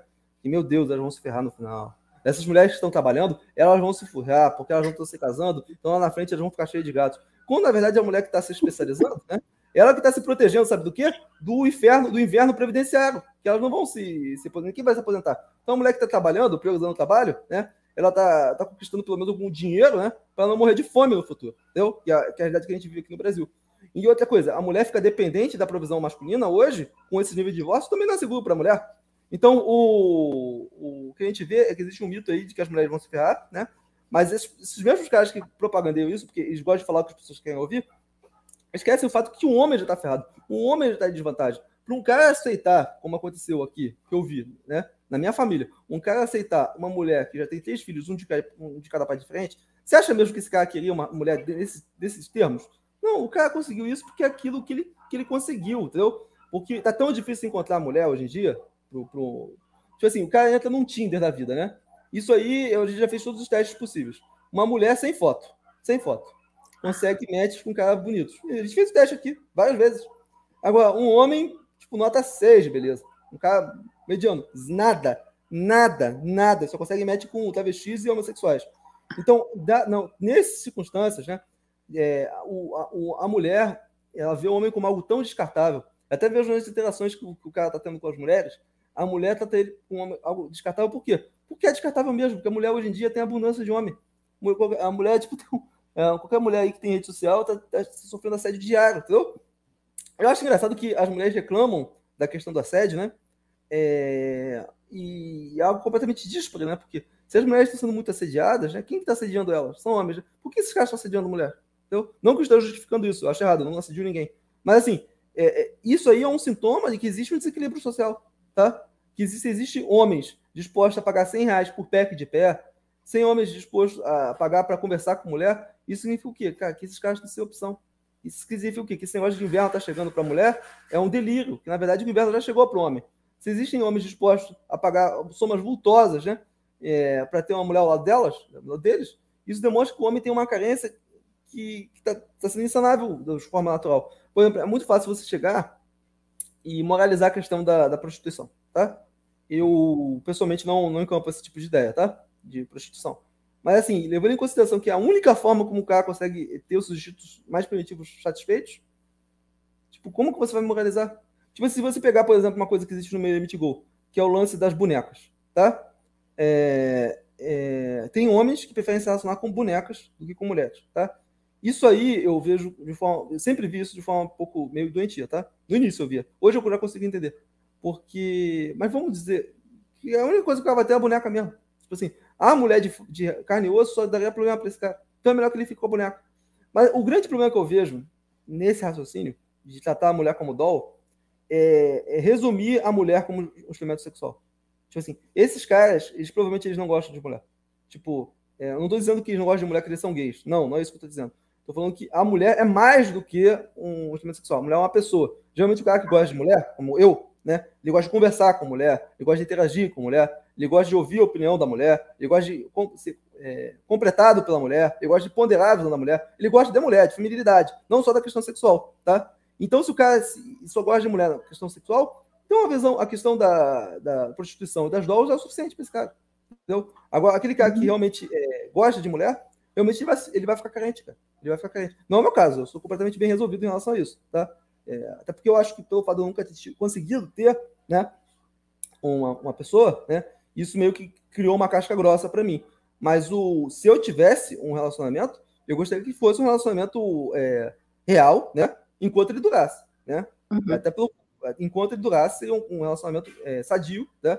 E, e a partir do momento que não, não fosse mais sadio, que ele terminasse, né? Agora, para ter um relacionamento assim, eu, além do fato de, não, de ser bastante franco, não, não estar, de não poder. Se eu tentasse, eu não iria conseguir ter, tá? Para ser bastante franco. Não, não está fácil para ninguém. tá? Ainda assim, eu teria que me preocupar de como que seria no dia seguinte, entendeu? É, será que eu teria problemas de falsa acusação? E, enfim, uhum. as pessoas falam que isso seria uma, uma, paranoia, né? Mas se a gente for olhar as estatísticas, isso não é paranoia, cara. Se você olhar o número de pessoas que. Olha só, cara, tudo é um jogo de. de, de, de um trade-off, no caso, né? De vantagem e desvantagem. O que, que as mulheres estão oferecendo para os caras, né? É, eu não vou, eu não quero ser, ser delicado, mas não estão oferecendo muito e elas estão pedindo muito, né? Por pouca coisa. E ainda assim, é, o que a gente vê hoje é muitas mulheres recusando homens, sendo que muitas dessas mulheres os caras nem querem ficar com elas. Assim, a, a mulher que o cara não quer ficar, não quer ficar com ele. Então, ou seja, a situação está tão adversa para o lado do homem que é natural que isso entre uma certa válvula de escape. Eu acho que é difícil para a mulher se colocar na, na, função do homem atual, porque geralmente a mulher ela tende a, a pensar no homem como aquele alfa comedor. Ela pensa, ah, não, mas os homens estão cheios de abundância de mulheres, vocês são os cachorrões. E elas não conseguem olhar que, esse, que essa não é a maioria, né? que isso aí é a minoria. E canais como os meus falam a realidade da maioria dos homens. E aí o pessoal fala, não, mas vocês são delusionais, vocês estão falando besteira, né? Eu tô comendo mulher pra caralho. Então, não, amigo, mas existe uma parcela da população, que é a maior parcela da população, que tem uma realidade que, da qual ninguém fala. Eu acredito que é importante um canal que fala disso, mesmo de forma jocosa, mas que fala aquilo que está acontecendo. Agora eu vou fazer a última pergunta para você. Por que, que você aceitou falar comigo? Eu, eu falo com todo mundo. Uhum. Eu falar com todo mundo. A única tipo de pessoa com a qual eu não, eu não aceito conversar são pessoas que encampam é, ideias criminosas, entendeu? Uhum. Se a pessoa uh, tem em campo ideias criminosas, né? Ou que, ela, que eu vejo que ela, que ela tem essa vinha, eu prefiro não conversar com a pessoa para não, não me associar. Mas se, se a pessoa quiser falar comigo, se a pessoa for de esquerda, direita, centro, mulher, homem, travesti, já falei com um monte, né? Tem um monte de travesti que sai do podcast, vereador gay, tem um monte, né? Eu converso com todo mundo, contanto que não sejam ideias criminosas. Entendi. Eu queria agradecer você pela entrevista, pela disponibilidade do tempo também. Foi muito legal a conversa e eu queria saber se eu posso entrar em contato com você se eu tiver alguma dúvida na hora que eu estiver fazendo a, enfim, a transcrição e escrevendo a própria reportagem. Pode. Tá bom. Obrigada, hein? Depois você me manda a gravação, não precisa ser o vídeo não, só o áudio. Tá bom, tchau. Tá bom, tchau. Hum. Parou? Terminou?